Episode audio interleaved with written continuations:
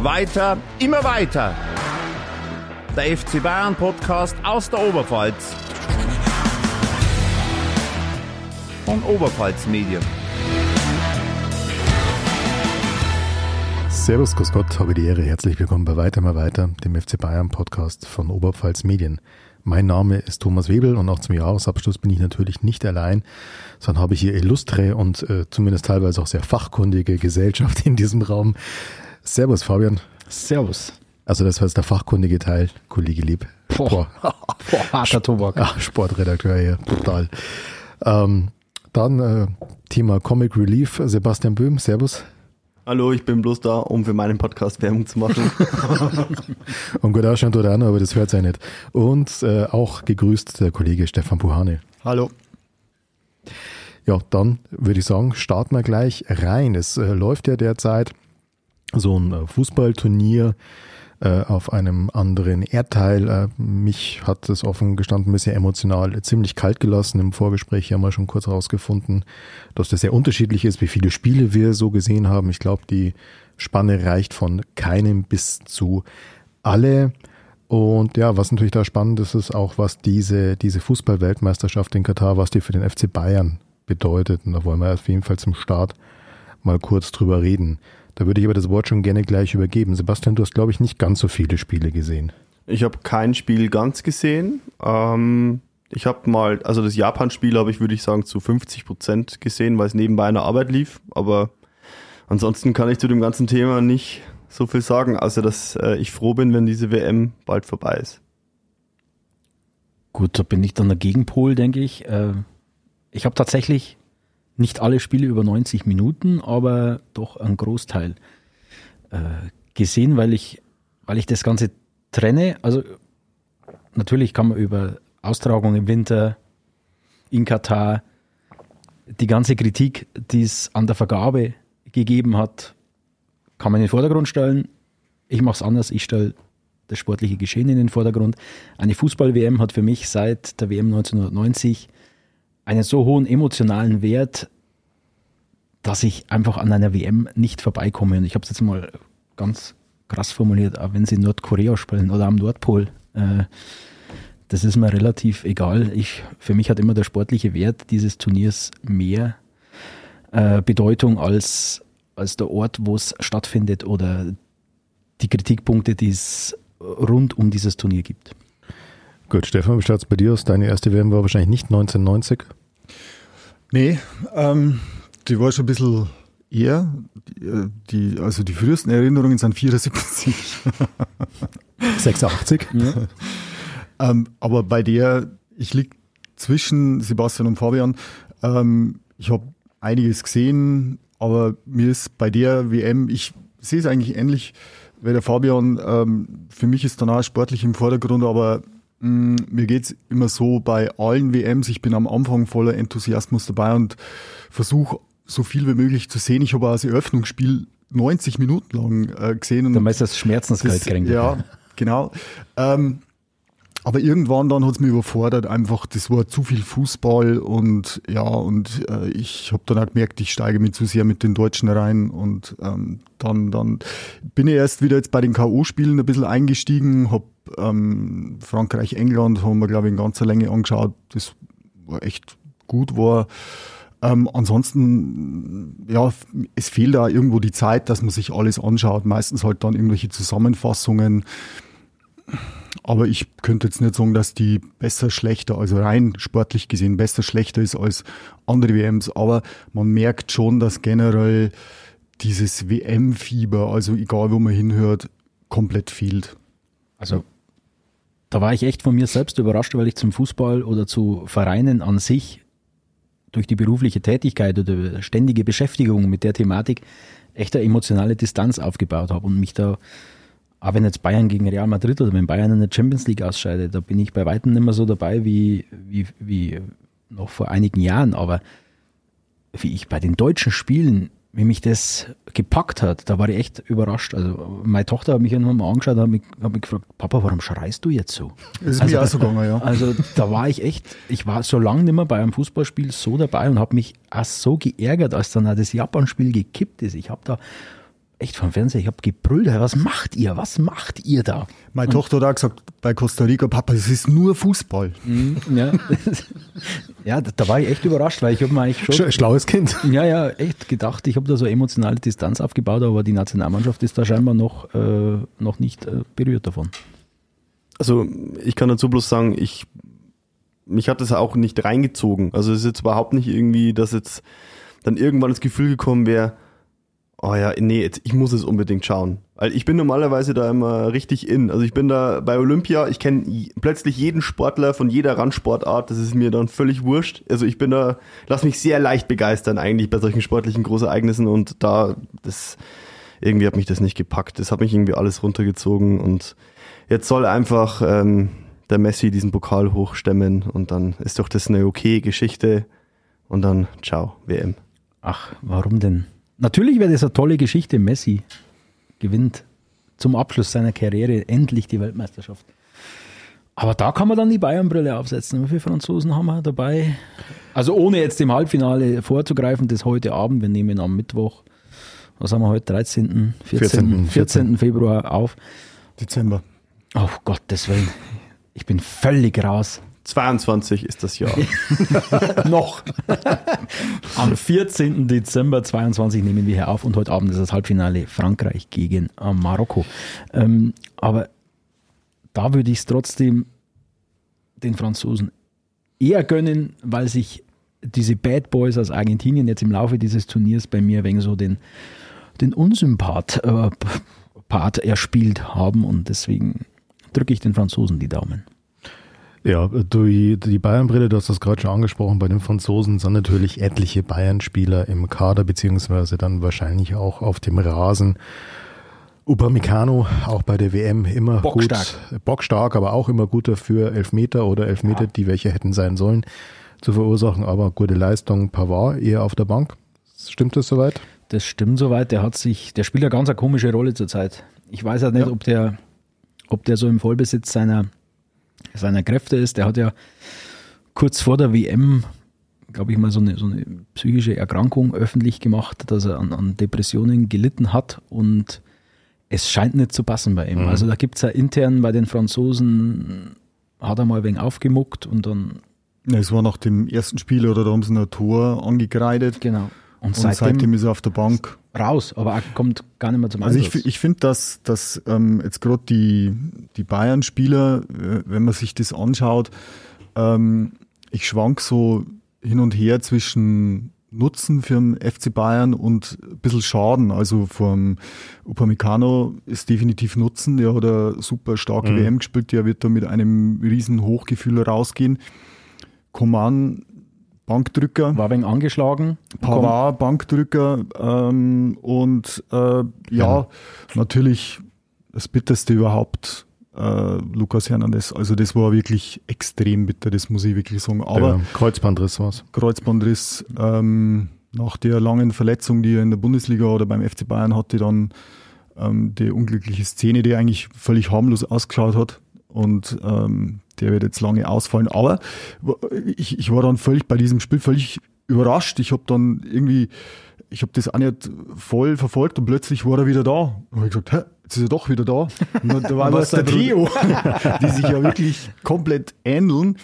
Und der ist ja, der ist ja auch, der ist ja gleich nur besser wie der, der Lukas. Also Als Linksverteidiger. Richtig, als Linksverteidiger richtig stark gespielt. Und ja, also ist mit sie, also gut, sind einige Vereine schon dran, aber Also weil, Tom, weil du gefragt hast jetzt im Vorfeld, das wäre zum Beispiel einer, kann man so durchaus überlegen, bei den FC Bayern Verantwortlichen, den man holt, weil gerade ähm, äh, Verteidigerposition ist ja immer so ein dickes Fragezeichen und der macht das richtig gut, der Kerl. Also kurze Erklärung, wir hatten vorab schon so ein bisschen geredet. Ähm, welche Spieler wird es denn geben, die sich bei der WM da jetzt hervorgetan haben, wo man sich wünschen würde, dass der Herr Salihamidzic mal vorstellig wird und mal sagt, mei, Birschel, München spielen wäre doch auch mal geil. Und du meinst, Theo Hernandez wäre da Zum eine Beispiel. Nummer. spielt beim AC Mailand. Ob man den da jetzt für so günstig Geld rausbekommt, Gut, auf seiner Position, er hat jetzt ein linker Verteidiger gespielt. Bei Ja. den Franzosen haben wir natürlich schon einen Weltklasse-Mann mit dem Fonsi, der auch äh, der auch bombenstark war. bei dieser Ja. WM auf sich aufmerksam gemacht hat. Genau. Aber dieser Hernandez-Moment, Das war also ein emotionaler Moment. Da, sitzt, da sitzt du vom Fernseher und du weißt, in dieser Bewegung, Das, das ist ein Kreuzbandriss. Genau, Das ja. hast du mit in, gesehen und du hockst daheim und denkst, nein, warum? Ja. Jetzt nach zehn Minuten im ersten Spiel Kreuzbandriss. vor allem, vor allem wenn's, wenn man sich erinnert, dass wir haben ja gesagt, der ist ja bombenstark in die Saison gegangen. Der hat sich ja zum Führungsspieler in der Abwehr, äh, ja, als Führungsspieler in der Abwehr vorgetan und verletzt sich dann beim FC Bayern und dann darauf folgende so eine schwere Verletzung ist schon sehr, sehr bitter.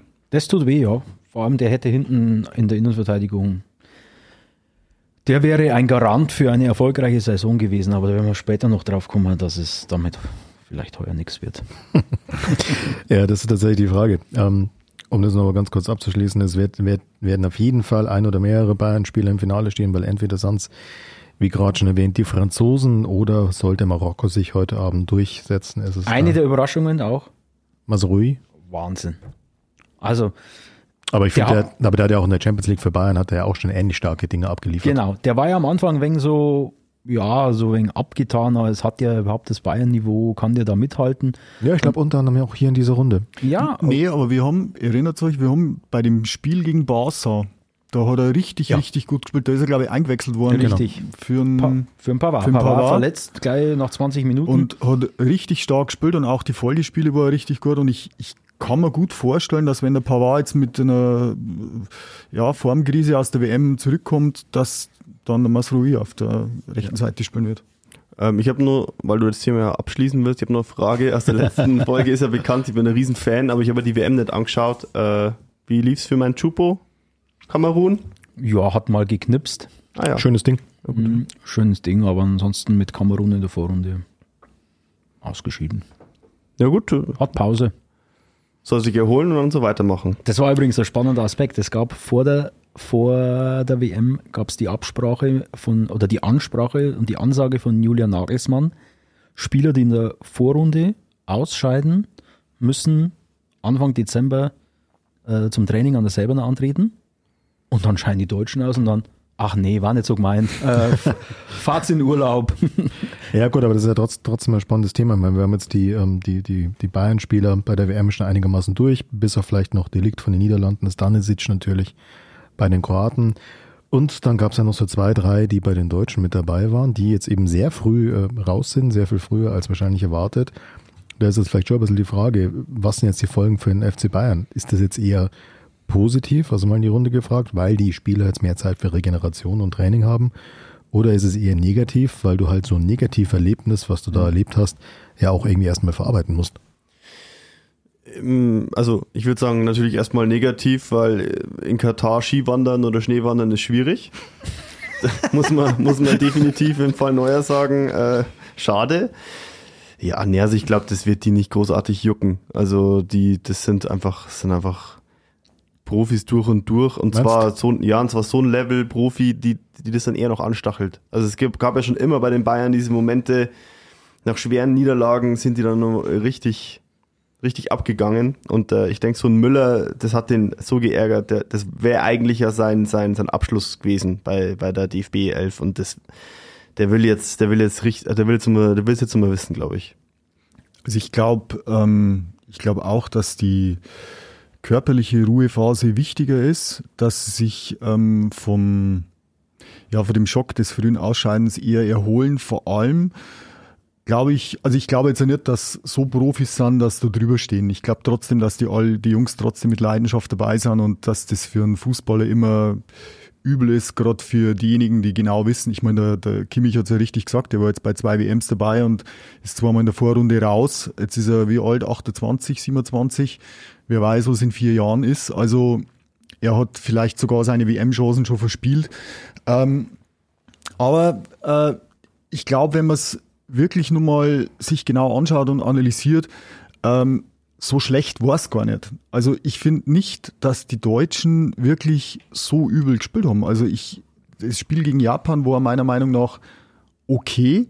Ja, sie haben unglücklich zwei Tore bekommen. Ja, das waren äh, Schnitzer, das waren Abwehrfehler, ganz klar. Aber sie haben vorher eigentlich das Spiel dominiert, sie haben ihre Chancen nicht gemacht. Gegen Spanien war es für mich, ganz ehrlich, das beste Länderspiel von Deutschland, das ich seit Jahren gesehen habe. Also da waren es, da haben sie eigentlich genau so gespielt, um äh, erfolgreich zu sein. Da waren sie komplett motiviert und sind äh, draufgegangen, 90 Minuten lang. Und das in Verbindung mit ähm, spielerischen Elementen, da kann fast keine Mannschaft der Welt dann hin. Und ja, Costa Rica, klar, war unglücklich der Rückstand oder äh, Aufholjagd, aber man muss trotzdem sagen, sie haben das Ding gewonnen und dass sich die Spanier dann ja gegen Japan ja nicht anstrengen, das war auch menschlich. Letztendlich wollten es Brasilien aus dem Weg gehen. Es hat ihnen nichts. Ist ihnen gelungen? Es, es ist ihnen gelungen. In zweifacher Hinsicht, ja. Aber für mich trotzdem, weil du vorhin auch gesagt hast, mit den deutschen WM-Fahrern äh, oder mit den FC Bayern, äh, die äh, Leuten, die bei Deutschland spielen, also gerade der Musiala zum Beispiel, ja, also für den war es natürlich schon ein Quantensprung, sich jetzt auf dieser Bühne zu präsentieren und dann auch so stark zu präsentieren, das war schon richtig, richtig gut. Aber was man bei dem zum Beispiel echt gefragt hat, wo hat der sein, sein Zielwasser gelassen? Ja. Also bei Bayern hat er getroffen, wie er wollte der hat ja gut gespielt, der hat sich viele Chancen erarbeitet. Mhm. Aber er hat das Ding nicht, nicht versenken können. Und vor der WM habe ich gesagt, der Hansi Flick hat als Bundestrainer die einfachste Aufgabe.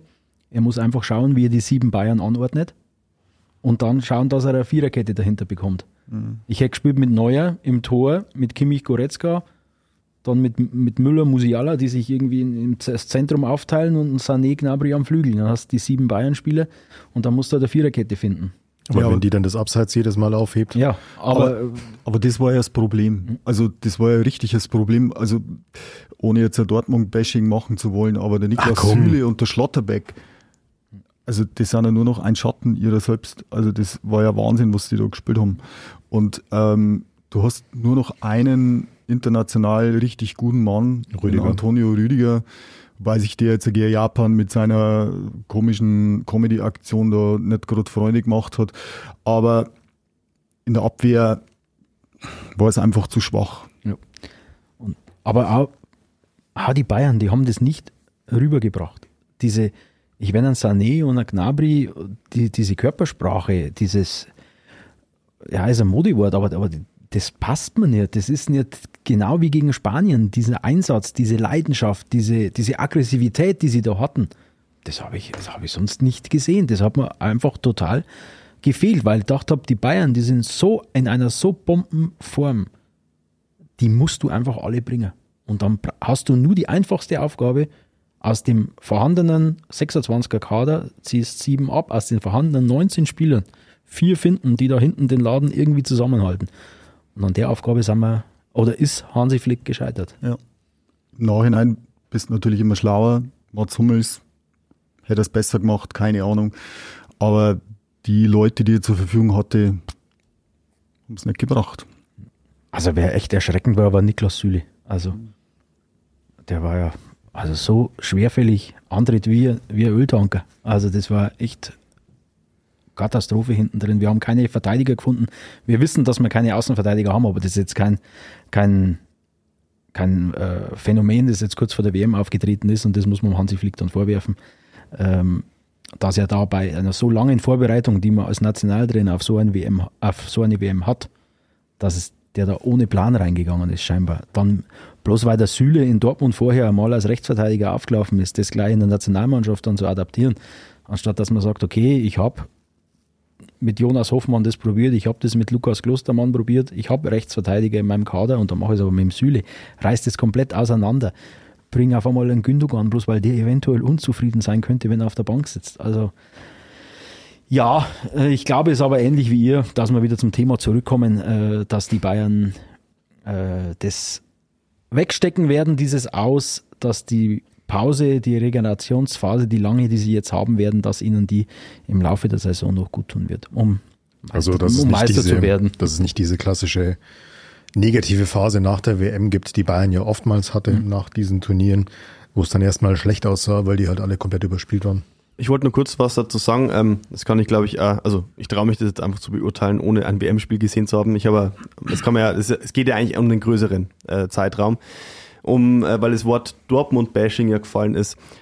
irgendwie, ich, und ich glaube, der Vergleich hinkt nicht mal so, irgendwie erinnert mich so ein bisschen die deutsche Nationalmannschaft an Borussia Dortmund. So im Allgemeinen, weil, also an einem guten Tag können die jeden schlagen, aber die wackeln halt. Also wenn irgendwas passiert, was halt nicht so richtig, dann können sie auch einbrechen und man kann sich nie sicher sein, ob sie das Ergebnis über die Zeit retten. Und das ist halt einfach instabil. Also für mich ist das halt einfach, dann sind die sind einfach noch nicht so weit. Die sind gerade in irgendeinem Umbruch. Zwar irgendwie komisch, weil sie ja sehr viele Weltklasse-Spieler und fertige Spieler, wie es ja immer so schön heißt, im Kader haben, aber trotzdem stimmt irgendwas nicht. Es ist nicht so stabil. Und da müssen sie vor allem mit Blick auf die EM äh, müssen es einfach diese Stabilität hinkriegen. Wie auch immer. Also die müssen, das ist ja, glaube ich, da geht es eigentlich nur um ein Gefühl. Ähm, ja, und das hat halt einfach, und deswegen klappt es halt dann auch gegen Teams wie Japan nicht. Und Hansi Flick hat es wirklich geschafft, Uli Hoeneß zu widerlegen. Also ein starker FC Bayern ist wichtig für eine starke Nationalmannschaft, aber der Hansi Flick hat es geschafft. Ähm, aber wenn, wenn du halt einfach auf, in, in zwei so wichtigen Mannschaftsteilen wie im Angriff und in der Abwehr große Lücken hast und große, äh, ja, großen Bedarf an besseren Spielern hast, dann, dann kann es nicht klappen. Und ich, ich, also ich persönlich bin zum, zu einer gewagten These nach dem Ausscheiden von Deutschland gekommen und ich äh, sage sogar, man kann es vielleicht sogar ein bisschen auf den FC Bayern übertragen. Weil wenn man sich nämlich die Historie der Nationalmannschaft anschaut, wie die abgeschnitten haben, da kann man zurückgehen bis keine Ahnung, bis zum 54er WM-Titel waren die eigentlich immer bis auf wenige Ausnahmen bei WM und EM mindestens im Halbfinale, wenn nicht sogar im Finale. Und ähm, wie ich vorhin schon gesagt habe, 74 das erste Mal so einigermaßen und seitdem bin ich da immer dran und es war selten schön, was man da gesehen hat. Es war wirklich selten schön, aber es war immer erfolgreich. Und wir waren immer, wir sind immer, ich, also wenn ihr euch erinnert, 2002, ja, Finale gegen Brasilien, das war ja, also das mit Carsten Ramelow und mit Jens Jeremis und, und äh, das war ja teilweise echt Wahnsinn und der, der andere Superkritiker jetzt, der, der Hamann, der Hamann ist ja. rumgerannt und das sind bis ins Finale gekommen, ja. Es war typisch deutscher Kampffußball und du bist weit gekommen. So, und dann ist irgendwann losgegangen mit Yogi Löw, dass man gesagt hat, nee, nee, nee. Und man hat vielleicht eins und man hat in der Zeit immer, oder mir ist so gegangen, ich habe dann immer Brasilien angeschaut und so Argentinien, Spanien, die haben alle immer so zauberhaft gespielt und das war immer so klasse anzusehen und die Deutschen haben ihren Rumpelfußball gespielt, aber ich war dann trotzdem zufrieden, weil es halt einfach immer ins Finale gekommen sind. Und irgendwann hat man dann angefangen und gesagt, nee, nee, wir wollen auch so spielen wie die Brasilianer und wie die Franzosen. Und ja, so richtig geklappt hat's nicht. Und meine These ist im Etzermann, wenn man zurückgeht zu, zu, zu dem, wenn man einfach sagt, okay, wir sind Deutschland, Deutschland hat einen Spielstil genauso wie in England, Frankreich, Brasilien hat und unser Spielstil ist halt einfach nicht der flotte Kombinationsfußball, sondern massierte Abwehr, äh, Kampf, also ähnlich wie das Auftreten gegen Spanien, dann kommt der Erfolg wieder. Die Frage ist halt, was man will. Will man schönen Fußball fürs Auge und scheidet womöglich dann halt mit Parken und Trompeten aus im Viertelfinale? Oder will man halt einen Rumpelfußball wie früher? Und dafür kommt man halt dann weit. Ja gut, Viertelfinale wäre ja schon was. Ähm, wäre ja froh gewesen. Ähm, ich verstehe, was du meinst, allerdings stelle ich mir die Frage, das, oder würde ich mir überlegen, es hängt ja auch einfach davon ab, welche Spieler du hast. Und jetzt hast du natürlich vorne einen Musiala, einen, einen Gnabry, äh, einen Sané, was einfach eher diese Zauberfüßchen sind. Und hinten drin hast halt, äh, keine Ahnung, äh, sympathischer Kerl, aber hast halt da Niklas Süle stehen. Ähm, also ah ja. ich habe mich halt nur ertappt, wo ich das dann gesehen habe und gerade dann diese, diese Geschichte gegen Japan, dachte mir nur so, das hat schon Grund, dass die Abwehr der Nationalmannschaft und die Abwehr des FC Bayern relativ wenig personelle Übereinstimmungen hatten. Das war ja früher immer anders. Früher war es ja ganz oft so, dass der FC Bayern mehr oder minder die Abwehr gestellt hat, Mittelfeld, äh, ja, zumindest einen Teil gestellt hat und zumindest einen Stürmer, aber dann waren dann oft noch andere Stürmer andere mit dabei. Aber die Abwehr war ja oft auch das FC Bayern-Ding und das ist jetzt ja gar nicht mehr der Fall. Das war der einzige Mannschaftsteil, wo Connor dabei war. Und da müssen es ansetzen. Ja. Aber ich will nicht mal sagen, dass der FC Bayern die, die Abwehr gestellt hat, weil du hast schon so Leute wie Kohler und Breme ja, und klar. die, die äh, vielleicht mal für ein, zwei Jahre beim FC Bayern gespielt haben. Ich glaube, dass eher das war, du hast halt Abwehrspieler gehabt, die verteidigen konnten. also der Hauptaugenmerk auf Verteidigen, ja, und nicht, ähm, klar, der moderne Innenverteidiger ist wichtig für den Spielaufbau und so weiter, aber das ist ja ungefähr so, wenn ich sage. Mein großes Vorbild, Thomas Linke. Ja, naja, aber die, der hat halt einfach den Laden hinten dicht gehalten und das ist ja die Hauptaufgabe, weil ich meine, mir nützt ja nichts, einen super spielerischen äh, Torhüter zu haben, der aber dann keine Reflexe auf der Linie hat. Also das, das ist halt immer die, und der Abwehrspieler muss halt in erster Linie Tore verhindern. So, und wenn ich den nicht hab, was momentan der Fall ist, dann kriege ich halt Gegentore. Das muss man so sagen. Und das, nur mal das, das zweite Gegentor gegen Japan, das war so dermaßen dilettantisch, dass wenn du in der Kreisliga machst, keine Ahnung, dann schicken sie die weg. Wir haben da redaktionsintern auch schon sehr kontrovers diskutiert. Ich bleibe dabei, das schreibe ich an Herrn Neuer zu, dieses Tor. Aus, ist zwar aus kurzer Distanz, okay, aber früher in der Kreisliga hat man mal gelernt, das kurze Eck ist das Torwart-Eck. Ja. Und da bleibt meine steile These bestehen. Ich glaube, dass der Manuel Neuer für diese WM nicht in dieser Verfassung war, in der er sich nach außen hin präsentiert hat. Ich glaube, dass seine Schulter nach wie vor Probleme gemacht hat. Wenn man das ein bisschen verfolgt bei diesem Japan-Tor, bei dem 2-1 für Japan, er macht das kurze Eck zu, zieht aber die ledierte linke Schulter, zieht er weg und macht damit genau diesen Winkel auf, wo der den Ball dann natürlich auch gerade reinschießt. Und er hat sich bei jeder Parade, die er sich über die linke Schulter gerollt hat, wo er mit dem linken, äh, mit, der, mit dem linken Arm gehalten hat, hat er sich an die Schulter gelangt. Und das ist für mich ein Zeichen, vielleicht war er zu überehrgeizig, vielleicht hat er auch schon im Kopf, das ist meine letzte WM, die will ich unbedingt noch spielen. Und vielleicht ist er da zu überehrgeizig, um anstatt zu sagen, okay, hör zu, ich bin nicht fit, Ter Stegen, dein Part. Kann, kann sein, nur mein Eindruck. Für mich ist es, äh, so, also wirkt so, dass es ein Mentalitätsproblem ist. Ähm, also weil ich finde zum Beispiel, dass wir nicht die großen Qualitätsprobleme haben, weder in der Abwehr noch im Sturm. Äh, wenn alle in, in Topform spielen, dann kann diese, diese Nationalmannschaft locker Weltmeister werden. Also das sehe ich über, also das sehe ich überhaupt keine, also es ist ein super Kader. Es ist, ähm, ich habe bloß den Eindruck, dass ähm, ja, es, es, es fehlen halt einfach wirklich äh, Typen wie so ein Schweinsteiger äh, in, in Brasilien, der halt, der war halt einfach wirklich der, der alles da zusammengehalten hat. Und es, ein Kimmich, ja, beschwert sich jetzt, okay, aber er wäre es, glaube ich, gern, er wäre gern dieser Typ, aber er ist es nicht. Und ich weiß nicht, ob es bloß mein Eindruck ist, aber irgendwie wurde der vielleicht ein bisschen zu hoch gelobt. Manchmal habe ich den Eindruck, wenn er, wenn ich Bayern-Spiele sehe, ähm, vor allem beim FC Bayern, also jetzt nicht so in der Nationalmannschaft, dass er sich selber fast beim Spielen zuschaut. Also er, er, er, er liebt wie er, wie er diesen Ball jetzt annimmt und weiterpasst. Also irgendwie ist, hat er eine Ebene verlassen. Ich weiß nicht. Also irgendwie, er, er, es wirkt manchmal so auf mich. Das ist Kimmich ist definitiv kein Effenberg, der ist kein Matthäus, hast vollkommen recht, ist kein Leader, ja. der, der wirklich in Krisensituationen während dem Spiel einmal. Ich glaube schon, dass er einer werden könnte, aber es ist. Er ist aber auch schon 27 Ja, jetzt. eben. Also. Also Und- kein, Und der, der, ist so, der ist so, so ein Dauergrieskram. Und ich glaube, das, das ist das, was ihm auch an Akzeptanz dann im Team dann im Weg steht, dass man, wenn einer ständig kritisiert, ständig den Finger in die Wunde legt, aber dann die gleichen Fehler macht, die die anderen auch machen und der am Platz eben nicht diese, Entschuldigung, diese Drecksau ist, äh, die man auch im Team bracht und die ist er einfach nicht. Und deswegen kriegt er, glaube ich, im, im Kader eher mal einen Gegenwind, dass man sagt, Kimmich, tob dich aus, aber dann halt's bitte wieder den Mund. Kann sein, aber ich glaube, das ist so der Eindruck, der sich mir aufdrängt, dass der, und da stimmen wir dazu, dass der Kimmich nicht der Leader ist, für, der, für den er gerne hingestellt wird. er könnte es werden. Ich glaube, er bemüht sich zu sehr, als, ein, als einer zu wirken. Also er will, glaube ich, so sehr als Führungsspieler rüberkommen, dass es, das ist, das ist schon fast, er verkünstelt sich schon fast. Der müsste einfach so spielen wie, wie vielleicht vor zwei, drei Jahren. Dann, dann wäre es optimal, dann würde er diesen Weg machen. Und ich hoffe, dass er das irgendwie hinkriegt.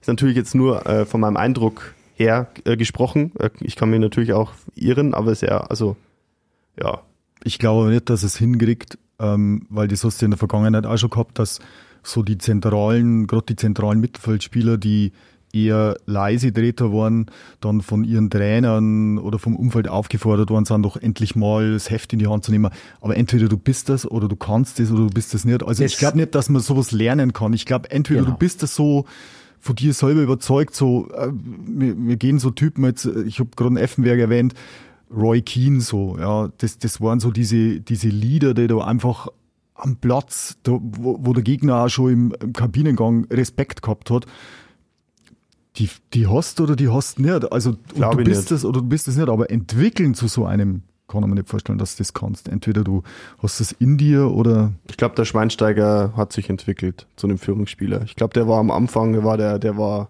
Der war ja am der Anfang war ja so, der Basti. Ja, genau. So, das war, also das war kein Führungsspieler. eine Comedy-Figur am Anfang. Also ich, der hat sich dahin entwickelt, würde ich sagen.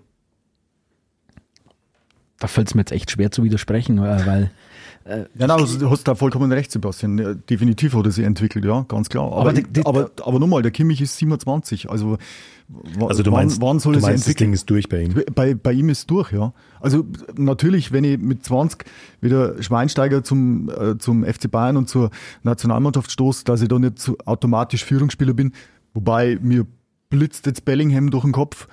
Äh, das geht natürlich auch, aber ich glaube, das ist so ein Natural Born Leader, irgendwer der Bellingham. Übrigens auch, also alles aus dem Festgeldkonto und den Dortmund abkaufen. der hat aber auch dieses Kimmich-Syndrom, dass er gern überdreht. Ja, klar. Noch, weil er, Ja, er ist erst 19. ja, eben. Aber, das, aber da, glaube ich, kommt noch eher der Schritt, als er beim Kimmich kommt. Und da stimme ich zu, dass er eine Führungsperson oder diese, diese, diese angeborene Autorität, die hat man, oder man hat es nicht. Jetzt, jetzt müsst ihr euch bloß mal vorstellen, wenn die Engländer nicht so Schlafmützen wären Musiala. und hätten den Musiala gehen lassen, dann hätten die heuer bei der WM eine mit, mit Bellingham und Musiala ein Mittelfeld gehabt. Also dann waren die. Aber trotzdem hätte, hätte Kane einen Elfmeter verschossen. Ja, okay. Äh, und du hast gerade ein wichtiges Ding angesprochen, Sebastian. Du hast gesagt, es ist ein Mentalitätsproblem und kein personelles Problem.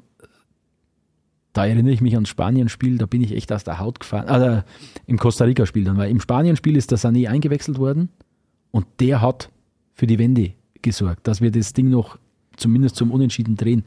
Wie der da reingekommen ist, der hat gegrätscht, der hat gerackert, der hat sich aufgerissen, der hat jeden Angriff initiiert. Und gegen Costa Rica, ich weiß nicht, hat er vorher Schlaftabletten wieder gefressen gehabt oder ich weiß es nicht. Also das war, das war wieder dieser lethargische Sané und das verstehe ich nicht, diese, diese Schwankungen. Wenn ich weiß, es kommt darauf an, wir brauchen, wenn es blöd kommt, wir brauchen acht Tore. Und jetzt einmal auf Deutsch gesagt, die, die wären möglich gewesen. Die wären definitiv möglich gewesen. Aber Sebastian, auch nochmal, weil du sagst, wir, wir haben den Kader und wir haben die Spieler. Ja, definitiv. Aber ganz ehrlich, also von den Top-Nationen sind alle Kader top besetzt. Und ich glaube aber, ich glaube aber, dass das immer ein Fehler ist zu denken, wenn einer 20 Mal mit dem Ball jonglieren kann und einen harten Schuss hat, dass er dann ein super Fußballer ist. Ich glaube, entweder du hast eben diese, diese, diese Mentalität in dir, dass du jedes Spiel dann rackerst wie ein Idiot und zusätzlich das verbindest mit deiner Technik oder du hast das nicht. Der Sané, weil du den gerade ansprichst, der lässt manchmal aufblicken. Genau. Und bei, das ist bei, bei acht von zehn Spielen taucht er unter. Ja, das, das ist halt so. Deswegen wird der wahrscheinlich nie Der der absolute Weltklasse-Spieler werden. Der, der lässt immer wieder aufblicken und der ist auch gut dafür da, dass er mal Spiele entscheiden kann. Aber du kannst dich auf ihn nicht verlassen, dass er es immer macht. Ja. Und ich glaube aber, das, das gehört untrennbar zusammen. Aber wer steht denn jetzt im Halbfinale? Schauen wir es doch mal an. Das sind nicht, das ist Frankreich. Natürlich, Frankreich hat einen Mbappé. Aber was haben denn die noch? Das, Giroud? ja, aber, ja, aber das ist eine Mannschaft. Da kannst du aufzählen. Das ist der, der Griezmann, Ja. der ist total unterschätzt. Das, der ist an jedem Tor fast beteiligt, bereitet jedes Tor vor. Mbappé hast einen Top-Abschlussspieler, du hast einen, einen Giroud in seinem, mit 112 Jahren oder wie alt er ist inzwischen, äh, der, der knipst. Aber das ist einfach ein funktionierendes Gebilde und das hatten wir nicht. Wir haben, oder, oder da kannst du Argentinier nehmen, einen Messi, der nochmal wieso der nochmal richtig aufzuckt, der nochmal zeigt, warum er Weltklasse, warum er der weltbeste Fußballer ist, warum er vielleicht der beste aller Zeiten ist. Äh, aber es, das, was dahinter kommt, das ist einfach ein Team. Da weiß jeder seine Rolle, jeder weiß, was er machen muss. Und wir kommen zu einer WM und fangen erst einmal das Experimentieren an. Ja, wer spielt denn jetzt eigentlich rechts? Wer spielt denn innen? Wer lässt man hinten spielen? Und das haben uns alle anderen vorausgehabt und deswegen sind wir zu Hause und vielleicht kommen wir mal wieder am FC Bayern. Für, für mich ist das, für mich, ja, ich, ich komme mal nur mal kurz zu einem Ex-Trainer vom FC Bayern und der aktuelle Trainer der Nationalmannschaft. Äh, Für mich ist der, das ist das ein Trainerproblem. Also es ist die Aufgabe des Trainers aus einer eigentlich sehr ausgewogenen, sehr talentierten Mannschaft, die viel in so einem Turnier reißen könnte. Ist die Trainer von dem, ähm, ist die Aufgabe von dem Trainer, das so zu formen und auch eine Hierarchie im Team so aufzubauen, dass das alles funktioniert und dass da Führungsspieler auch ähm, ja, entstehen oder für dieses, äh, einfach mal auch mal für dieses Turnier auch mal festgelegt werden. So, das ist, ich glaube zum Beispiel, also das ist das, ich weiß zwar nicht, was er macht, aber so ein Jupp Heinkes, auch ein äh, ja, Ex-FC Bayern-Trainer, der, der hat es immer hingekriegt, dass, dass alle gerackert haben, dass alle gekämpft haben, der hat die Mentalität, der hat es hinbekommen. Und wenn der zum Beispiel dieses Team gecoacht hätte, ich weiß nicht, wie sie dann gespielt hätten. Aber warum hat er es dann bei den Bayern geschafft? Weiß ich nicht. Weiß ich nicht. Aber das ist eigentlich mm, ist es die Aufgabe eines Trainers, dieses glaub- Feuer auch zu schüren. Ich glaube, für eine, für eine richtige Beurteilung vom Hansi Flick ist die, die Zeitspanne, die er im Amt ist, vielleicht nur zu kurz. Das sind vielleicht alles noch Löwsche Nachwehen, die wir da gerade verarbeiten, weiß ich nicht. Aber ich glaube, um einen Nationaltrainer zu beurteilen, muss man eine längere Spanne, zwei, drei Turniere wirklich, wirklich abwarten. Und, ähm, aber das, ja, ich stimme dir der Trainerkritik, habe ich ja jetzt ein paar Mal gesagt, aber da, stimme ich wirklich zu. Der hat es verpasst, im Vorfeld einen klaren Plan und eine klare Struktur in der Mannschaft zu festigen, die dann Erfolg haben wird. Eine WM ist kein, kein Experimentierfeld. Und ich glaube aber, dass der Hansi Flick daraus seine Schlüsse ziehen wird und ich finde es auch richtig, dass man an ihm, an ihm festhält, was auch ein Mangel an Alternativen vielleicht ist. ähm, äh, ich weiß nicht, ob er Thomas Tuchel jetzt so der geborene Nationaltrainer ist. Äh, und, aber das ist, wir, wir schweifen ab. Ähm, haken wir bitte diese WM jetzt endgültig ab aus deutscher Sicht. Äh, sonst fange ich, sonst kommt meine Tochter jetzt gleich rein und sagt wieder, Papa, warum, warum schreist du so? wir haben es verkackt. Gut, aber äh, ein, ein letzter Satz dazu noch von meiner Seite. Ähm, ich glaube halt wenn du die WM ein bisschen angeschaut hast und wenn du geschaut hast, welche Mannschaften wie weit gekommen sind, und da reden wir jetzt auch über einen Halbfinalteilnehmer mit Marokko, der jetzt nicht mit übergroßer spielerischer Brillanz glänzt, aber mit massiv mit Mentalität und massiv wirklich mit, mit Leidenschaft und mit Einsatz glänzt. Vielleicht hatten die Deutschen dieses Mal bei der WM auch das gleiche Problem wie ein, zwei andere Nationen auch, nämlich ja, ich sage mal so, dieses Selbstbewusstsein ist ja an und für sich eine positive Sache, aber so dieses etwas natürliches Selbstbewusstsein zu sagen, ja, wir sind Deutschland, wir sind eine Turniermannschaft. Ich meine, äh, kannst du mal eine 50 reinschmeißen, bitte? In unseren Phrasenschuh. Wir sind eine Turniermannschaft. Danke. Ähm, wir kommen schon weiter. Ja, muss jetzt nicht brillant sein am Anfang, aber wir haben es ja immer geschafft, wir kommen immer irgendwie weiter. Und ich glaube tatsächlich, dass das den Deutschen zum Verhängnis geworden ist, aber ein, zwei anderen Nationen auch. Da gab es auch andere, die es vielleicht ein bisschen auf die leichte Schulter genommen haben und die dann gegen Teams, die sich halt, die halt gerackert haben und die sich halt den Allerwertesten aufgerissen haben, wo es halt dann ein bisschen blöd ausschaut. Ich meine, Brasilien hat ja schon quasi vor der WM sich als neuen Weltmeister gefeiert, hat meiner Meinung nach eine relativ leichte Gruppenphase erwischt, hatte dann den leichtestmöglichen Achtelfinalgegner Gegner und hat sich dann nach dem Kantersieg da schon äh, gefeiert und äh, Tänzchen aufgeführt und hm, hat nicht so gut funktioniert. Und wenn du mal schaust, wo, wo Kroatien äh, jetzt gelandet ist am Ende, wo eben Marokko jetzt steht, das ist schon, das ist schon brutal. Da geht, da geht's tatsächlich um einfach diese Leidenschaft. Das ist genau der Punkt, den der Stefan gerade angesprochen hat. Das sind jetzt nicht diese Mannschaften, die übermäßig brilliert und wunderschönen Fußball gespielt haben. Ich will nicht sagen Rumpelfußball, aber die haben schlicht ergebnisorientiert gespielt. Und die haben als Mannschaft funktioniert und die kommen weit. Und die, die's, wie die Brasilianer, Hackespitze 1, 2, 3, ja, das geht halt irgendwann in einem Spiel geht es einmal schief. Und Rumpelfußball war überspitzt formuliert. es war früher ja, Rumpelfußball. Bitte Erich so. Rippeck, Erich äh, und. Ja, und, na ja, gut, Erich Rippeck, Rumpelfußball. Rumpelfußball, wir haben es erfunden. Aber, aber Tom, ja, aber mir macht ein bisschen Sorge, dass jetzt die zweite WM hintereinander war. Ja. Das, weil, also einmal, das war ja jetzt auch bei den Holländern so, das war bei den Genau. ja, Italiener. Italiener, aber, aber zweimal hintereinander, schwierig. Ja, Spanien hat auch schon mal besser abgeschnitten bei der WM. Um zum Bayern-Podcast zurückzukommen, Louis van Gaal, sensationelle Rolle gespielt bei dieser WM, wirklich. Also Der kriegt jetzt Tod mal, oder Gladiol. fernab des sportlichen Geschehens, bitte, was der da für eine Show abgezogen hat.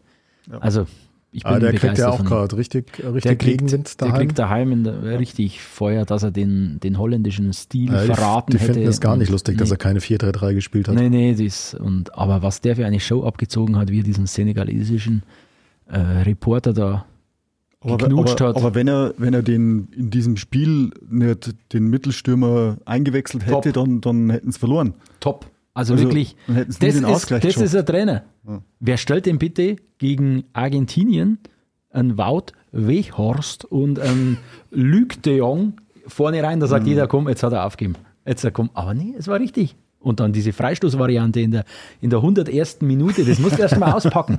Das ist, das ist Louis van Gaal Schule und äh, der hat richtig Spaß gemacht. Zurück zum Thema. Zurück zum Thema. Ja, aber dafür, dass, ähm, also ich auch von der WM nicht so wahnsinnig viel gesehen habe, nur so ein paar Ausschnitte, da Sebastian fast gar nichts. Emotional ist Haben es dann ganz doch, emotional ist es dann einfach doch ein Thema ähm, für jeden und wie gesagt, das wird ja auch Auswirkungen auf den FC Bayern haben. Äh, eine sehr konkrete Auswirkung, das äh, können wir vielleicht äh, auch gleich als nächstes besprechen.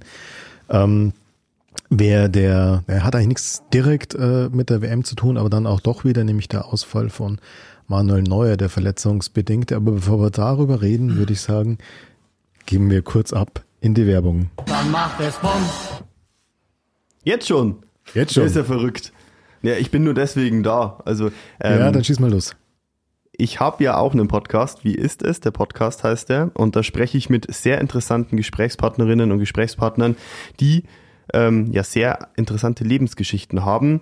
Ähm, zum Beispiel die letzte, in der letzten Folge ging es, wie ist es, äh, 77 Länder bereist zu haben. Ähm, und es geht sogar auch um Fußball. Ich habe mit einem Oberpfälzer Fan gesprochen. Die Folge heißt, wie ist es, als Fan bei der WM in Katar zu sein. Auch sehr hörenswert, was äh, der Oberpfälzer Fan da äh, zu sagen hatte. Und naja, also ich könnte jetzt noch weiter erzählen, wie ist es, eine 28-jährige Professor, Doktor, Doktor zu sein. War mir, war fast ein bisschen schwierig, bin mir ein bisschen dumm vorgekommen bei, beim Aber Interview. es war eine sehr coole Folge. Ja, fand ich auch. Also wirklich sehr interessante Gesprächspartnerinnen und Gesprächspartner. Hört rein, ich würde mich sehr freuen. Und jetzt wieder ab zum Fußball. Ja, da sind wir wieder. Und dann sind wir gleich beim Thema Manuel Neuer gelandet. Der hatte sich ja quasi nach der WM versucht, bei einer, einer Skitour, äh, wenn ich es richtig im Kopf habe, äh, ja, zu entho äh, erholen. Ähm, Den Kopf frei den zu Kopf bekommen. frei zu kriegen. Da hat er jetzt wahrscheinlich viel Zeit dafür im Krankenbett. Ähm, er hat sich dann daraus gemeldet, äh, also direkt aus dem Krankenhaus mit einem Instagram-Post. So macht man das ja heutzutage. Sagt nur, hat nur geschrieben, hey Leute, was soll ich sagen? Das Jahresende hätte auf jeden Fall besser laufen können. Ja, so kann man es sagen wahrscheinlich. Während ich meinen Kopf beim Skitouren gehen frei bekommen wollte, habe ich mir einen Unterschenkelbruch zugezogen. Die gestrige OP ist sehr gut verlaufen. Vielen Dank an das Ärzteteam. Es schmerzt allerdings zu wissen, dass die aktuelle Saison für mich beendet ist. Passt auf euch auf, euer Manuel.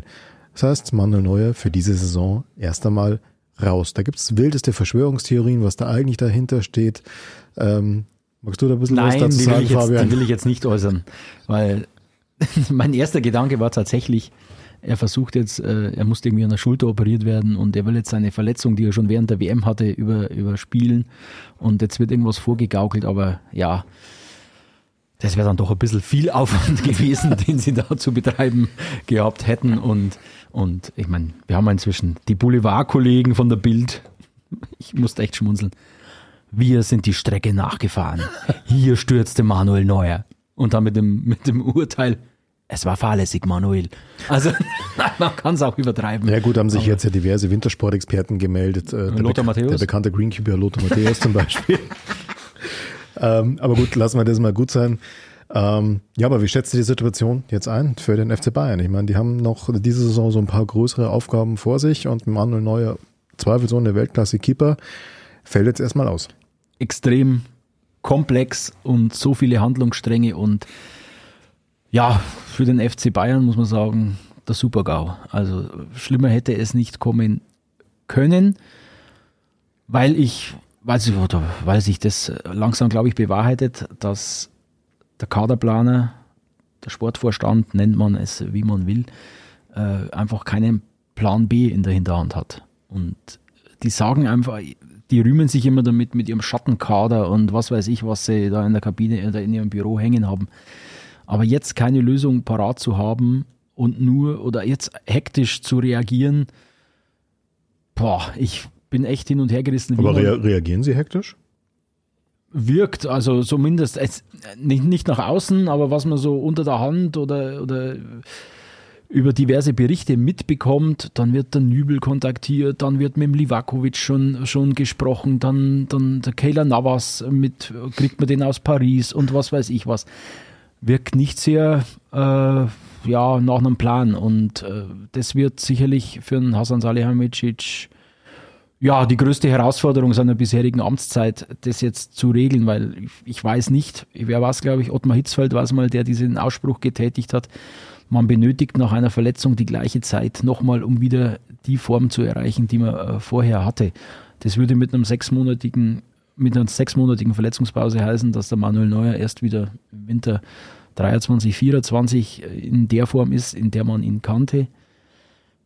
Boah, wie alt ist er jetzt? 37? 36. 37, 37 wird er im, im März boah, ich sehe da fast schon das Karriereende hinten irgendwo aufblitzen. Sebastian, du hast gerade in den Kopf geschüttelt, wo der, Sebastian, äh, wo der Fabian gemeint hat, Sebastian Fabian, komm mal schnell her. der Stefan. Genau, also wo der Stefan gemeint hat, dass der FC Bayern da hektisch unterwegs ist. Bin ich jetzt der Stefan oder der Fabi? völlig egal, also, sag einfach was. Ähm, also ich glaube, dass die äh, sehr viele Handlungsstränge hat der Fabi. Hm. Völlig recht, ne? Danke. Fabi, ja. Ähm, also aus der Sicht von Manuel Neuer ist es dramatisch, wie ich finde. Also Karriereende ist da nicht zu hoch gegriffen, würde ich mal sagen. Also das ist. Äh, das wäre schon gleich eine Frage gewesen. Das heißt, du glaubst nicht, dass er auf dem Niveau zurückkommen kann? Boah, nee. Glaube ich echt nicht. Also ich meine, er geht jetzt auf die 40 dann zu. Also das ist halt, also nach so einer Verletzung. Es ist ja nicht seine erste. Und genau. Und also das, er ist ja schon wirklich sehr angeschlagen jetzt auch gewesen. Da haben wir ja auch schon äh, gesprochen, jetzt auch während der WM und so weiter. Jetzt kommt das noch dazu finde ich schwierig. Äh, ich wünsche es ihm natürlich in keinster Weise. Er ist ein super Fußballer, aber er ist halt dann die Nummer eins des FC Bayern und der Nationalmannschaft. Also da muss man dann schon aussprechen und er müsste halt dann vielleicht vor allem auch bei der Nationalmannschaft, da muss man dann auch über Alternativen mal dann sprechen. Aus der Sicht des FC Bayern, boah, das ist natürlich sehr spannend jetzt, wie die reagieren, weil sie müssen jetzt, sie müssen Entscheidungen treffen und sie konnten sich ja immer so ein bisschen dahinter verstecken, so, ja, solange der ja dann so noch Weltklasse oder annähernd Weltklasse spielt, müssen wir hier nicht und so. So, und jetzt müssen sie, so sägen sie Manuel Neuer ab, jetzt langsam oder nicht? Und ich finde, da gehört sich jetzt auch eine Entscheidung her. Also so, entweder so oder so. So eine Halbjahreslösung, was jetzt gemutmaßt wird, wir holen jetzt für ein halbes Jahr irgendeinen erfahrenen. Finde ich schwierig. Finde ich Entweder katastrophal. man sagt, hey, man, wir, wir, wir glauben daran, dass Manuel Neuer wieder zurückkommt, genauso wie er jetzt äh, gespielt hat. Und wir, also ich finde, mit Ulreich ist man da gut bedient, also das ist ein toller also du Torwart. Meinst, du meinst für das halbe Jahr kommt beim Ulreich locker. Ja, finde ich. Ja. So, also die Champions League wirst zwar nicht gewinnen, aber ja, gut. reicht. Ich finde ihn gut. Also ich finde, man kann auch, wenn er, wenn er, er hat, gab es doch schon mal diese Phase, wo er Ja, ja. wirklich über Wochen äh, ihn vertreten musste und da hat er echt abgeliefert. Ähm, so, entweder man geht diese Lösung, diesen Weg, oder man sagt halt jetzt wirklich, hey, pass auf, wir machen jetzt hier den Bruch und wir, also klingt jetzt lustig, vielleicht als es, als es gemeint ist, wegen Bruch, aber so, wir, wir, wir suchen jetzt. Schön, wir dass er suchen, seinen Witz erklärt. ja, das, nee, es, war, es war kein Witz, es war kein Witz, es ist ein bisschen. Mir ist hinterher aufgefallen, dass er lustig war. Genau, suffisant rüberkommen und das wollte ich eigentlich nicht machen, Ja. weil es ja wirklich für Manuel Neuer nicht Ja. so toll ist. Ähm, ja, und sagt, wir gehen jetzt einen Weg mit einem jungen Torhüter, den wir aufbauen und der ist jetzt unsere neue Nummer eins. Also ich finde, diese Entscheidung muss jetzt kommen und das wird sich auch noch zuspitzen, dieses Thema. Weil die Zeit drängt. Jetzt kommt der Stefan. Also ich weiß jetzt gar nicht, wo ich anfangen soll. Ja. Aber ähm, ich glaube, dass die Personalie oder der Ausfall von Manuel Neuer wirklich der schlimmste Ausfall ist, den der FC Bayern hat erleiden können. Ich glaube, jeden anderen Spieler hätte es auf irgendeine Art und Weise ersetzen können, aber so einen außergewöhnlichen Torhüter kannst nicht ersetzen, das ist Fakt. Und da, ähm, das, das kann auch kein Navas und kein sonst irgendwer. Deswegen bin ich da voll beim Sebastian und es wäre abgesehen davon ein Schlag ins Gesicht vom Ulreich, wenn man jetzt da irgendeinen anderen holen würde. Also entweder ich habe ihn Ulle als Nummer zwei, dann ist er halt jetzt die Nummer eins und ich finde auch, dass in der Vergangenheit das gut geklappt hat. Ich kann das nicht teilen, was du gesagt hast, Fabi, weil du gemeint hast, ähm, Fehler in der Kaderplanung. Wenn du, zu, wenn du so einen starken Torhüter hast, also in der Regel ist ja so, wenn du da anschaust, wie der Ter Stegen damals noch Wasser gegangen ist, wo er erst Nummer zwei war und hat ab und zu mal gespielt. Ähm, normalerweise ist es ja immer so, dass, dass zwei Torhüter so ein bisschen konkurrieren. Aber ich finde, bei Bayern war es halt jetzt die letzten Jahre, seit der Neuer bei Bayern ist immer so, der Neuer war einfach die Nummer eins. Er ist einfach der beste Torhüter, vielleicht alle Zeiten, keine Ahnung. Ähm, an dem kommt keiner vorbei und sämtliche Experimente mit zweiten Torhütern mit richtig starken zweiten Torhütern haben nicht funktioniert. Schon Experimente mit zu dem Zeitpunkt nicht so starken zwei Torhüter, zweiten Torhütern genau. haben ja unter Umständen mal nicht funktioniert. Und, und ich finde, also jetzt gerade der Alexander Nübel war ja ein Beispiel dafür, wenn du jetzt ja, einen, einen, Jungen holst und so. Das, das klappt natürlich nicht, das ist ja ganz klar. Also der, der, der soll spielen und der will spielen und, und muss er ja also, auch. Wenn eine Rückholaktion oder wenn sie jemanden holen, dann müssen sie Nübel holen. Die haben es keinen Navas holen oder keinen sonst irgendjemand. Wenn dann den Nübel, weil der Nübel ist ja bei ihnen. Ja, es ist ja ein, ein Bayern-Torhüter, der verliehen ist. Ja, aber ich finde trotzdem, dass ähm, der Ulreich spielen sollte. Und ja, also ich glaube, dass der das drauf hat. Kein Torhüter kann ihn neuer ersetzen, das ist so. Ähm, was die Zeit nach der Verletzung betrifft, ja, ganz schwierige Kiste. Ich bin hundertprozentig überzeugt davon, dass der Neuer den Ehrgeiz hat, nochmal zurückzukommen. Und ich traue ihm auch zu, dass er diesen Leistungsstand nochmal erreichen kann.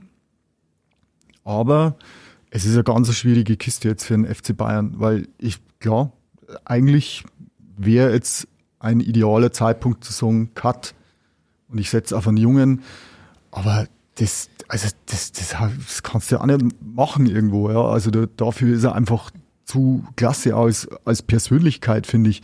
Und ähm, das, das wäre unglaublich schade, wenn so eine Karriere auf diese Art und Weise äh, zu Ende gehen würde. Ich glaube übrigens nicht, das den einen Satz muss ich einschieben, weil jetzt ständig heißt, Krankenakte Manuel Neuer und ist so oft verletzt. Ich finde nicht, dass er verletzungsanfällig ist. Ich meine, äh, Schultergelenk oder ein Finger kannst, Schultergelenk prallen oder ein Finger brechen kannst du mal als Torhüter, das ist immer drin. Und Mittelfußbruch, ja. Ich sag, verletzungsanfällig ist für mich einer, der viele Muskelverletzungen hat, weil er dann irgendwas im Training falsch macht.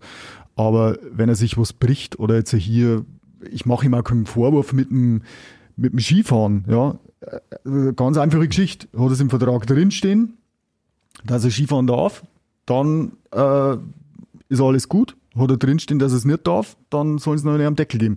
Aber das wird dann wahrscheinlich auch nicht jucken. So, ja. Ähm, aber jetzt äh, davon zu sprechen, ähm, er, er hätte eine moralische Verpflichtung gehabt, äh, besser auf sich zu achten. Also ich finde das für einen Quatsch, weil ich meine, was die Jungs in ihrer Freizeit machen, die, die machen ja trotzdem auch Sport und wahrscheinlich jetzt nicht bloß joggen, sondern äh, die surfen oder keine Ahnung was alles treiben oder fahren Wasserski und da kann das genauso passieren. Das war halt einfach ein unglücklicher Unfall und jeder, der schon mal auf Ski gestanden ist, weiß, mei, das ist immer drin, ja, aber das heißt ja nicht gleichzeitig, dass bei, bei jeder Skiabfahrt ähm, das drin ist, dass du dir kleinen Haxen brichst. Er soll ja auch schon Spieler oder Funktionäre des FC Bayern gegeben haben, die Autounfälle erlitten haben oder Flugzeugabstürze erlitten hätten, Klammer auf, und überlebt hätten haben, ja. Klammer zu. Also der Sepp Meier, um, auf den du wahrscheinlich jetzt genau, anspielst. natürlich. Ähm, ich glaube, dass er sogar Gott oder Alkohol im Blut gehabt. Ich, na, Gottes Willen, ich, ich, ich kann es nicht Weiß sagen. Auf jeden, auf jeden, Fall war es. Nee. Gewagte These. Nee, nee, also bin mir nicht, ich bin mir nicht sicher, Nein, was er damals was da damals war, aber der soll, ja, also vor die 100 auf der Landstraße oder vor die 120 baut dann einen Unfall, dann kann ich auch sagen, ja, hast dich nicht vernünftig. Für mich sind es halt prinzipiell zwei, zwei verschiedene Themen. Das eine ist, wie kommst du jetzt halt, sage ich mal, Minimum das nächste halbe Jahr klar, in dem Manuel Neuer auf jeden Fall ausfällt, jetzt mal unabhängig von dem Fabian, was du gesagt hast, dieses Hitzfeld-Zitat, dass er danach natürlich noch eine Zeit braucht, um wieder zu der Form zu kommen. Aber wie komme ich jetzt da über diese Zeit? Da bin ich ähm, eigentlich auch genau bei euch. Ich finde, Ulreich hat, wenn er gespielt hat, immer abgeliefert. Ja, in der Champions League gab es da so ein Spiel, wo er dann irgendwann nicht mehr ganz so gut ausgeschaut In hat, Madrid. aber in Madrid. Champions League Halbfinale. Aber wenn wir uns ganz ehrlich sind, das kann auch anderen Torhütern passieren. Das, äh, Zum Beispiel Neuer gegen Japan. Japan, Madrid in einem Satz, auch sehr schön. Ähm, also ich glaube, dieses halbe Jahr, meine Meinung, kriegst du im Ulreich rum. Da wäre ich auch komplett dagegen, jetzt in einer, in einer Blutsturzaktion irgendwie einen anderen Torhüter zu holen. Das wäre so eine Aktion gewesen, die vielleicht früher ein Uli H. Punkt gemacht hätte. Der hätte bei der WM England Torhüter gesehen, der da gerade gut gespielt hat, hätte man sofort kafft. Ähm, äh, die andere Frage ist aber für mich die spannendere muss man jetzt nicht trotz allem anfangen, die Weichen für die Zeit nach Neuer zu stellen. Also sagen wir mal, er kommt zurück, er spielt, äh, er spielt in einem halben Jahr wieder, also spielt zum Beginn der nächsten Saison, ist er wieder im Einsatz. Er wird dann auch wieder fitter, aber trotzdem, denn ist er 37, geht auf die 38 zu, ist gerade von einer schweren Verletzung zurückzukommen. Also ich glaube, es wäre unverantwortlich, da nicht die Weichen zu stellen, jetzt schon relativ bald für die Zeit nach Manuel Neuer und verzeiht es mir beim Nübel und das hat nichts mit seinen Leistungen als Torhüter zu tun, aber so von dem, was man mitbekommt, wie der Kontakt zwischen dem Nübel und dem Verein anscheinend ist und mit dem Trainerstaff vom Verein.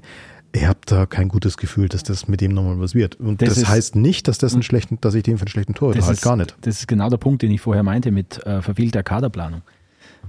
Ich hole einen Alexander Nübel und, und, und preise ihn als Nachfolger von Manuel Neuer an. Dann funktioniert das nicht. Okay, Manuel Neuer hat, macht auch keine Anstalten, seine Karriere irgendwann mal zu beenden, spielt weiter auf höchstem Niveau. Dann funktioniert das nicht, dann leihe ich ihn aus. Und da war dieser Kickerbericht in, diesem, in dieser Woche, der war schockierend. Wirklich. Also wenn das stimmt, was da drin steht, dass der, also da dass der Alexander Nübel in seiner Zeit beim FC Bayern vom Torwarttrainer geschnitten wurde, dass der im Training nicht involviert wurde, dass der immer so wenig links liegen gelassen wurde. Torwarttrainer beim FC Bayern ist Toni Tapalovic, seines Zeichens Intimus von Manuel Neuer, Trauzeuge von Manuel Neuer und so weiter. Und dass angeblich auch Trainer Julian Nagelsmann seit seiner Leihe nach Monaco noch niemals mit Alexander Nübel gesprochen hat. Also an Alexander Nübel Stelle würde ich sagen, meine Damen und Herren, hier ist mein Finger. Ich habe drei Angebote aus England, eins aus der Bundesliga, das nehme ich an, aber die FC Bayern ist für mich Geschichte. Also so, wenn das und der Kicker ist da wirklich eine, eine seriöse Quelle eigentlich und, und diese Hintergrundberichte, die die liefern, stimmen meistens. Und da Aber ist die auch Frage keine, ist, warum das so ist. ja, das ist die Frage. Haben die denn wirklich, äh, mein, der Toni Tapalovic, Torwarttrainer, den hat der Manuel Neuer ja aus Schalke schon mitgebracht, war Bedingung, dass er zu Bayern wechselt, dass er seinen Mann da mitbringen darf. Und wenn ich das zulasse, dass ein Mann so degradiert wird, dann muss ich sagen, boah, äh, passt mir hinten und vorne nicht. Weißt du, was da schiefgelaufen ist? Es ist, war eine Wischi-Waschi-Entscheidung. Und das ist das Problem, das kannst du bei der Torhüterposition nicht machen. Weil das habe ich erst so richtig gecheckt, als ich mal mit unserem Oberpfälzer Torwart René Vollert mal eine Geschichte gemacht habe und mit dem drüber gesprochen habe. Da ging es drum vor seinem Wechsel jetzt unter Haching. Da hat er gesagt, ähm, da hatte er noch quasi keinen Verein, weil ja Türgücü, äh, wir wissen alle, wie das ausgegangen ist. So, und da ähm, hat er gemeint, okay, für mich gibt es mehrere Optionen. Ähm, entweder ich werde, ähm, also entweder ich gehe in die erste Bundesliga, da bin ich dritter Torwart. Oder ich gehe in die zweite Bundesliga, da bin ich zweiter Torwart. Da gibt es ja noch zwei Möglichkeiten. Entweder es gibt Vereine, die wollen einen zweiten Torhüter, der angreift, der die Nummer eins angreift, oder es gibt einen, der sich still auf die Bank setzt. Oder es gibt einen, äh, es, oder ich werde die Nummer eins in der dritten Liga oder in der Regionalliga. So, also es gibt äh, quasi da ganz klare äh, Sichten, wie man das machen kann, ja. Und die Bayern haben, haben versucht, quasi eigentlich mit einem, eigentlich wäre der Nübel ein Kandidat, der äh, einer ist, der angreift. Ein zweiter Torhüter, Genau, ein ja, Junge, ja. der angreift. Aber sie wollten nicht, dass er angreift. Er war einfach die falsche Wahl. Verfehlte Kaderplanung. Ja, sie haben halt so gedacht, so, ja, das ist dann einer für die Zukunft. Ähm, das wäre ganz gut. Also du kannst schon angreifen, aber noch nicht jetzt.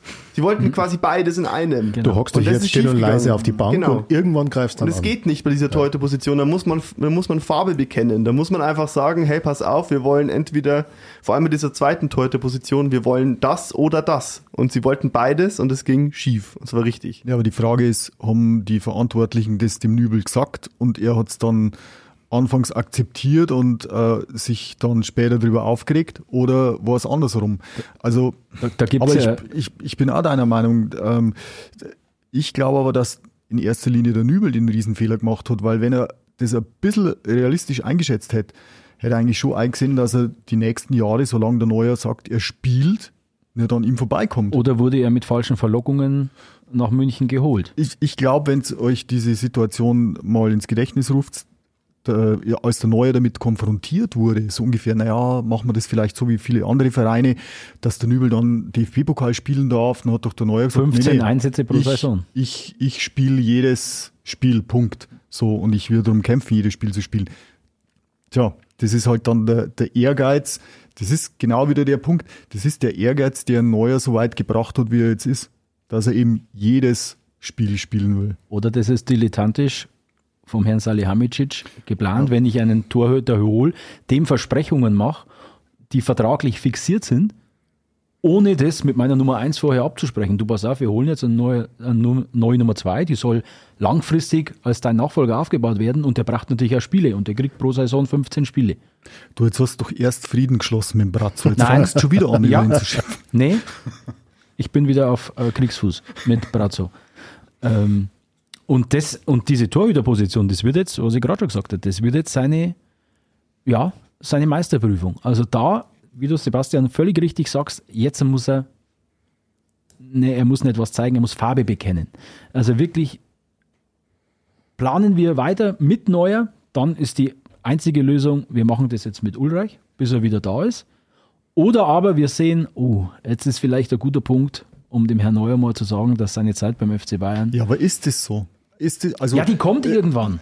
die, ja, klar, aber Und der wird nicht jünger. Genau dafür wird äh, der Bratzo bezahlt. Genau dafür ist er Sportvorstand, dass er Entscheidungen trifft. Wir können jetzt hier Und die locker er flocker treffen. drüber philosophieren. Und auch der Nagelsmann, ganz klar. Ich meine, Ja. die, die müssen wissen, aber man kann es halt nie genau sehen. Der äh, italienische super, super Torwart, der, Buffon, hat auch, ja. der Buffon hat auch gespielt bis, oder spielt sogar immer noch oder so. Und ich finde, bei dem war es dann irgendwann mal ein bisschen peinlich. Dann hat er sich auf die Bank gesetzt und so weiter. Da haben wir, so- haben wir so dann gedacht, Mensch, Kerl, hättest halt aufgehört. Wann der Punkt kommt, das weiß man nicht. Ein kann keiner sehen. ein- ein Thiago Silva, äh, Thiago Silva spielt mit 38 noch in der, in der Starting 11 für die Brasilianer. Ja, Pepe. äh, und, und der Pepe mit, mit 39, knapp, knapp 40, ja. Also, das, das kannst nicht anschauen. Der, der Schweini war mit äh, 33 dann äh, über den Zenit drüber und, und ähm, ja, also Das dann- musst du anschauen. Das ist, du kannst es nicht sagen, aber das ist sein Job. Er muss, er, er muss entscheiden. So, Ja, er aber kann die- sich Ja, falsch entscheiden, aber, aber, er spielen muss wir doch mal, machen. Spielen wir doch mal Brazzo. Er entscheidet sich jetzt, okay, das mit Neuer, das ist zu riskant. Mhm. Wir brauchen ab sofort eine neue Nummer 1. Wen denn? Hm. Ja, das kommt ja auch noch dazu, aber, aber schau, es, es war doch das halbe Spiel mit dem Jogi Löw und Thomas Müller. Ja, wie der Löw in Müller zusammen mit Boateng und mit Hummels damals aus der Nationalmannschaft geschmissen Hat. Nee, nee, ist schon klar, aber er hat ja auch begründet, ja, Neuanfang und jüngere Spieler und so weiter. So, ich finde, auch wenn ziemlich am Müller rumgehackt wird, dass der jetzt gerade die Spiele, die er gemacht hat, dass der unglaublich stark war bei der WM. Ja, der hat gerackert, der hat Kommandos gegeben. Natürlich hat er jetzt kein, kein Tor geschossen oder so, aber ich finde, dass er unglaublich starke Spiele gemacht hat, aus meiner Sicht.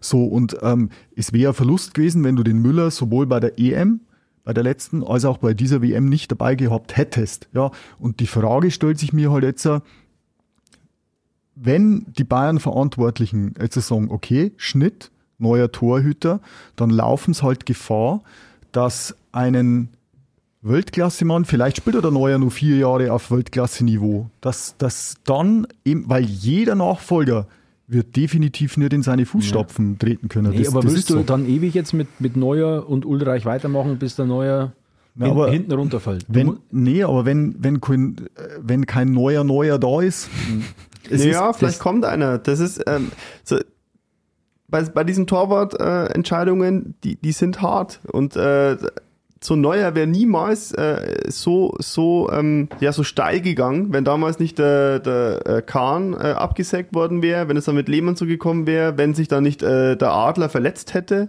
bei der, bei der Weltmeisterschaft Ja. in Südafrika. Genau. Da war ja der Adler eigentlich die Nummer eins und Neuer eigentlich nur die Nummer zwei. Genau. So, also das entwickelt sich dann auf diesen Positionen auch immer. Also, aber das ist so, der, der wird jetzt dann, der geht jetzt dann an die 40. Also du musst halt, du musst halt einfach Entscheidungen treffen. Ich habe jetzt leider, ich habe leider mein Handy halt vergessen. Äh, Ich habe es zu Hause liegen, sonst würde ich es jetzt googeln. Es gibt ein 18-jähriges angeblich Wundertalent. Der Zwei-Meter-Mann. Wie heißt er? Ritzi Hülsmann? Irgendwie sowas? Schauen wir schnell nach. Der hat einen komischen Namen, der will Ritzi genannt werden, glaube ich. Ach, der fährt jetzt auch mit ins Trainingslager als Nummer Ja, ja. 2 oder 3. Ähm, Der, dem- der bereits bei den Bayern spielt. Genau. Ähm, dann eine steile These. Wenn der so gut ist, dann lass ihn halt auch ein halbes Jahr spielen, weil mit dem Ulreich gewinne ich Champions League nicht und mit dem auch nicht. Äh, und, und als Torwart vom FC Bayern, mein Gott, wie, der Sebastian sagt, ich muss die Leute halt spielen lassen. Die, wenn sie wirklich das Talent haben, dann entwickeln die sich schon. Genau. Und äh, ich wollte nochmal auf das eingehen, was der Stefan vorher meinte. Ja, man kann es, äh, weil du meintest ja, man kann es nicht so wissen. Aber der Brazzo weiß es ja, weil der hat ja alles. Der hat auch die medizinischen Daten, zum Beispiel auch von den Ärzten und so, denke ich jetzt mal, dass der da auch äh, irgendwie Einsicht hat. Ist zu hoffen, ja. Vielleicht. Ähm, also er, er hat ja, er hat schon eine Grundlage, denke ich, auf der er sich dann entscheiden kann, ähm, was Nee, er macht und was ja, er nicht macht. Ist schon klar, aber wir haben ja jetzt auch gesagt, oder äh, dass, dass die Verletzung vom Neuer schwer wiegt. Das heißt, wir gehen davon aus, dass er nur absoluter Leistungsträger ist. ist er ja. Stand das jetzt. steht außer Frage. Das steht Genau. außer Frage. Ja, und das wäre ja jetzt auch die restliche Saison gewesen und ich behaupte jetzt mal auch die kommende Saison. Und we- wenn ich so einen überragenden Mann hab, so einen überragenden Mann wie ein Neuer, also ich, ich rede jetzt ja nicht vom, keine Ahnung, vom Jean-Marie Pfaff, der auch überdurchschnittlich war, oder vom, äh, ja, keine Ahnung, wen haben wir denn in den letzten Jahren gehabt? Ähm, Oliver Kahn. ja, der. Olli, der Olli Kahn, der Olli Kahn war, war auch schon, den würde ich da auch schon mit in die, die stärksten Torhüter, die Deutschland jemals gehabt hat, mit einordnen. Aber verzichte ich dann da drauf. Das, das, das ist eben das. Und, und sag dann, okay, ich fange jetzt mit dem Jungen an und womöglich wird das dann nichts oder Aber, so. aber der Punkt kommt immer näher. Und es, es deutet sich leider an, dass der Verein diese Situation noch nicht vorgeplant hat. Das deutet sich jetzt an und jetzt wird es halt akut. Jetzt gerade. Und diese Entscheidung, den, Mensch jetzt treffen. Und ich hoffe halt, dass sie, ich meine, ich hätte mal gesagt, ich hätte diesen, diesen, diesen Stefan Ortega vielleicht als Nummer zwei geholt, der jetzt bei Manchester City spielt. Und äh, ich weiß nicht, ob der abgeneigt wäre. Jetzt müsste man, müsste man nachschauen. Das ist, also ich habe tatsächlich auch jetzt, äh, also ich habe große Sympathie für Sven Ulreich. Ich glaube, dass der wirklich auch ein solider Torhüter ist, mit dem du die Rückrunde sehr erfolgreich der ist aber diese kannst. Marke Stille Nummer zwei. Stille Nummer zwei, und der ist von der Qualität, brauchen wir nicht reden, natürlich kein Manuel Neuer. Aber muss man halt ehrlich sagen, wer ist denn schon keiner. von der Qualität Eben. Manuel Neuer? Das heißt, ich glaube, diesen Anspruch, dass wer auch immer da jetzt bei Bayern im Tor steht in der Rückrunde, dass der auf Manuel Neuer Niveau sein Nein. muss, den muss man ablegen, weil die gibt's, äh, die gibt's einfach nicht. aber du ja. brauchst dann eine neue Nummer zwei. Du, das, ist, das ist das Ding, wenn das Sven Ulreich die Nummer eins ist und du hast hinter dem halt nur irgendwelche 18-, 19-Jährigen äh, rum, rum, rumfliegen, wo du jetzt auch nicht weißt, äh, lass den Ulreich sich mal verletzen und du hast ein wichtiges Champions League-Spiel. Dann kommt Ritzi Hülsmann. Dann kommt Ritzi Hülsmann, der ist zumindest groß. Na, das ist vielleicht ein super Talent. Gesehen habe ich den natürlich noch nicht. Aber Ja, ob ich den jetzt in einem Champions League, keine Ahnung, Viertelfinale, die- Halbfinale sehen wollen würde, das erste Mal, weiß ich auch nicht. Das ist schon eine harte Nummer. Und der Das spielt heißt, ja nicht in der zweiten. Also die, der hat mit den Amateuren schon gespielt, glaube ich. Du darfst ja auch nicht ignorieren, dass der Chupo dann immer ein Tor mehr schießt. Natürlich. ein Vierteljahr unter dem Sepp Meier und der Olli ist auch wieder fit. Spielt Na, aber- Fabio Bates, äh, Bates noch. Jean-Marie Pfaff haben wir gerade auch schon gehört. Aber das ist für mich gar keine so unrealistisches, gar kein so unrealistisches Szenario, dass sie ja sagen, okay, Sven Ulreich ist jetzt halt quasi unsere Nummer eins für die Zeit, wo der Neue verletzt ist. Wir Und ein holen- Junge setzt sich auf die Bank. Und wir holen aber eine neue Nummer zwei, die quasi da auch äh, Es- auf Laie, ja, wurscht, schon, muss ich nicht gleich kaufen, das halte ich nicht für ganz Es unrealistisch. gibt aber am Markt jetzt, jetzt es- der gibt eigentlich nichts her. Also spiel's einmal durch in der Bundesliga, pff, weiß ich jetzt nicht. Jan Sommer, gut, wer am Markt, oder äh, Vertrag gut, du- läuft aus. Du müsstest halt dann tatsächlich wieder auf eine dieser Namen, die jetzt schon ein paar Mal gefallen sind, zurückgreifen, dass du dann quasi so eine Konkurrenzsituation Ja. schaffen würdest zwischen Ulreich Ja. und einem Navas oder was weiß ich.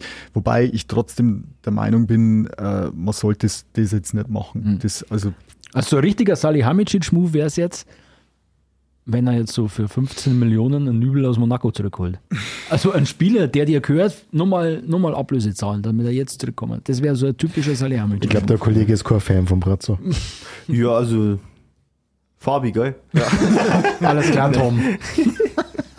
Na, also ich, ja, also ich glaube, da hat er schon einen riesen Fehler gemacht. Er hat irgend, also ich weiß nicht, wie es da gelaufen ist. Er, irgendwie ging es da schief. Also irgendwie haben sie den Weg von Nikola eine angriffslustige Ja. zwei haben sie verlassen.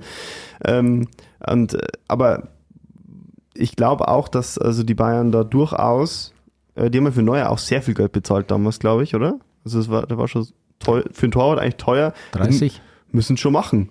Also Ja, da das sind ist wir dann auch, also entweder ich mache, ich gehe mit einem ganz jungen oder du holst halt, ähm, musst halt dann vielleicht da 30 Millionen investieren. Das ist das ist dein Torwart. Also aber, das aber ist, es, es ist halt keiner am Markt.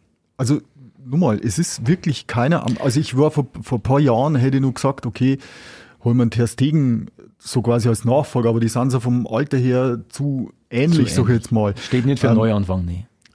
Ähm, es ist ansonsten, Ja. wenn du bei die Top-Clubs umschaust, klar, kann schon sein, dass irgendwo so ein super Talent, aber man hat ja auch gemeint, dass der Rensing mal irgendwann der Nachfolger vom Oli Kahn wird und Kevin Trapp finde ich, finde ich jetzt nicht Ja. schlecht. Ist auch mehr. schon ja, ist auch aber, 30. ja, Trapp ist, ist ein Wahnsinnstorhüter, ganz klar. Ja.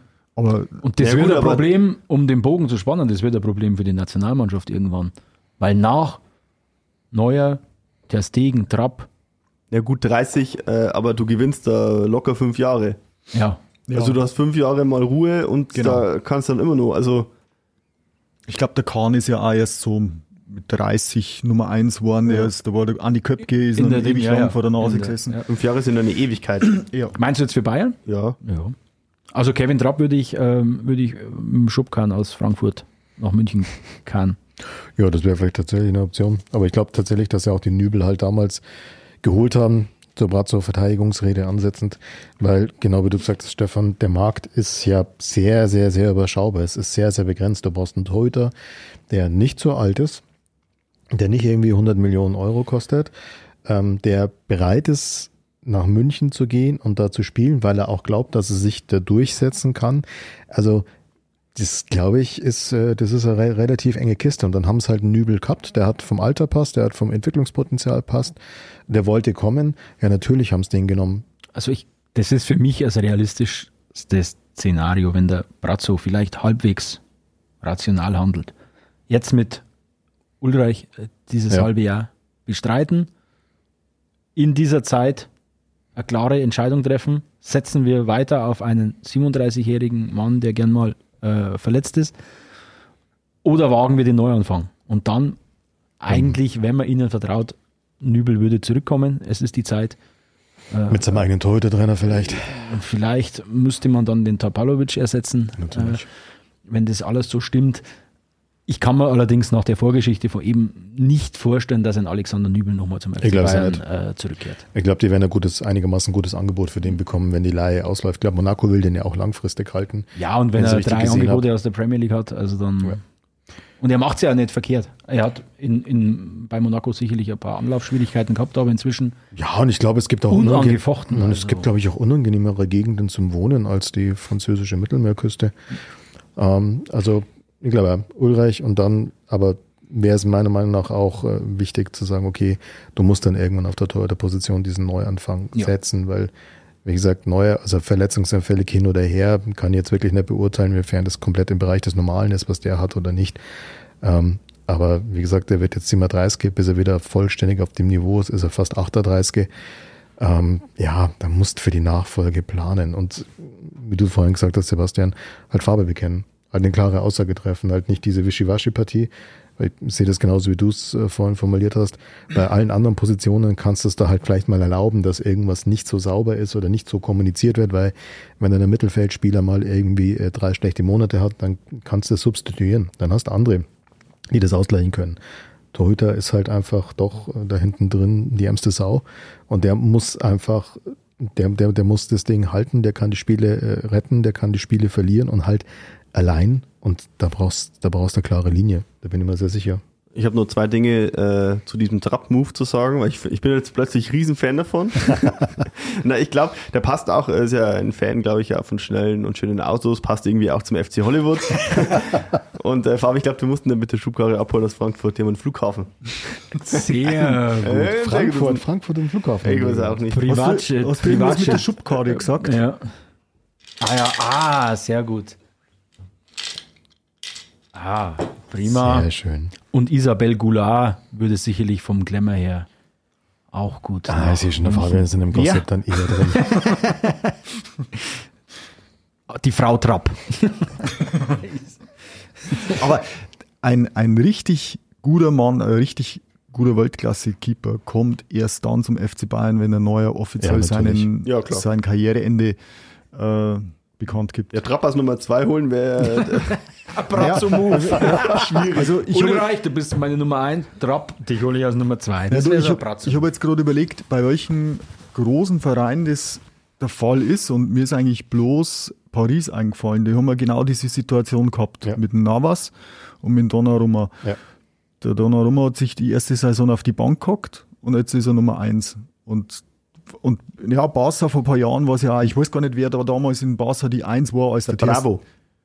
Genau. Claudio der, Bravo. Der hatte auf jeden Fall ein, zwei Jahre noch, war der Stammtorhüter und Ja. ich glaube, der Ter Stegen hat Champions League gespielt oder Ja, Champions League und Pokal, also da kommst du im. Endeffekt auf fast 50-50. Ja, schon, Aber du hast halt Unruhe. Ja. du, du hast Unruhe, ja. Aber nochmal, so, solche Konstellationen, glaube ich, sind die Ausnahmen. Deswegen, nochmal, ich mache da den Verantwortlichen jetzt so einen großen Vorwurf, weil wie es das versuchst zu lösen, Aber das ist ihre Aufgabe.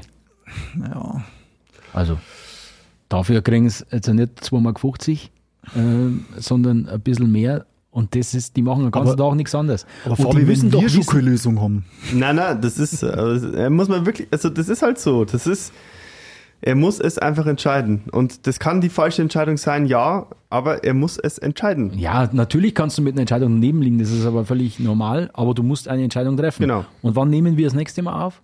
Mitte Januar? Gerne. Ja. Dann schauen wir mal, ob uns der Name Ritzi Hülsmann schon geläufiger ist, äh, wenn der da mit im Trainingslager ist. Also ich habe jetzt äh, nebenbei tatsächlich ein bisschen Videos äh, von ihm angeguckt. Äh, Das ist schon bemerkenswert, wenn der so in der Traube von seinen Mitspielern steht und du denkst, warum spielt der jetzt irgendwie mit der C-Jugend? Na, der überragt die halt einfach alle dermaßen. Und nach dem, was man dann gesehen hat, war der tatsächlich auch nicht einmal am Ball schlecht. Also der kann auch wirklich einen ganz guten Pass, eine ganz gute Flanke spielen. also wahrscheinlich reden wir in einem Jahr, wie konnten wir an Hülsmann zweifeln? Auch eine in interessante Alternative dann für die äh, letzte Min Spielminute Eckball, Kopfballspieler. Sehr gut. Ritzi, Kopfballtor. Der muss nicht einmal springen. Ah. Ja, ja, schauen wir mal, wie sich das entwickelt. Ritzi Hülsmann, nochmal zum Mitschreiben. Ritzi. Ritzi. Haben wir schon mal einen Stürmer gehabt. Ein, Einen welcher Ritzi? Telly haben wir jetzt Ritzi Hülsmann. Was ist für ein Landsmann? Ein Schweizer oder Ah, Deutscher. Deutscher. Deutscher? Also auch für die Nationalmannschaft. Wir bilden jetzt wieder aus. Sehr gut. Und wir züchten uns jetzt auch Innenverteidiger und Außenverteidiger. Sag's nicht so laut, weil sonst kommt, wenn er, wenn er eventuell einen österreichischen Opa hat, dann kommt gleich. Da kommt der Ralle.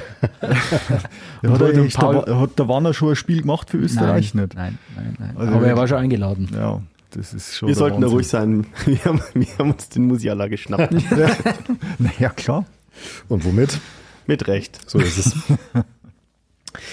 Gut, dann glaube ich, lassen wir das Thema neu einmal damit be- bewenden. Ein Thema hätten wir noch.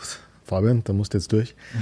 Ähm, es ist nämlich auch in den letzten Wochen nicht bloß in Katar Fußball gespielt worden, sondern tatsächlich auch von Seiten des FC Bayern Fußball gespielt worden. Und zwar in der Allianz Arena, in der Champions League. Ich rede natürlich von dem Spiel der FC Bayern Damen gegen den FC Barcelona. Für die, die das nicht ganz so verfolgen, Barca gilt äh, bei den Frauen schon als eine der besten, wenn nicht die beste Mannschaft Eu- Europas, also Vereinsmannschaften äh, auf jeden Fall. Und ähm, ja, Kollege Böhm und ich waren privat äh, tatsächlich beide dort, waren da in guter Gesellschaft mit knapp 24.000 anderen Leuten. Und ja, Sebastian, wird's dir gefallen? War super. Ich habe jede Laola-Welle mitgemacht. ähm, na, was, ich war geflasht, also war super. Ähm, ich ähm, bin sowieso seit der, also das ist eigentlich das wahre, richtige Turnier für mich in diesem Jahr, seit der EM äh, in England, äh, der Frauen-EM, bin ich da irgendwie ähm, ja, total hyped und äh, fieber da äh, echt mit. Und ich war total begeistert. Auch von der Leistung. Ähm, überraschender Sieg. Oh ja. weil, weil ja Barcelona ja wirklich ähm, in der Favoritenrolle eigentlich war.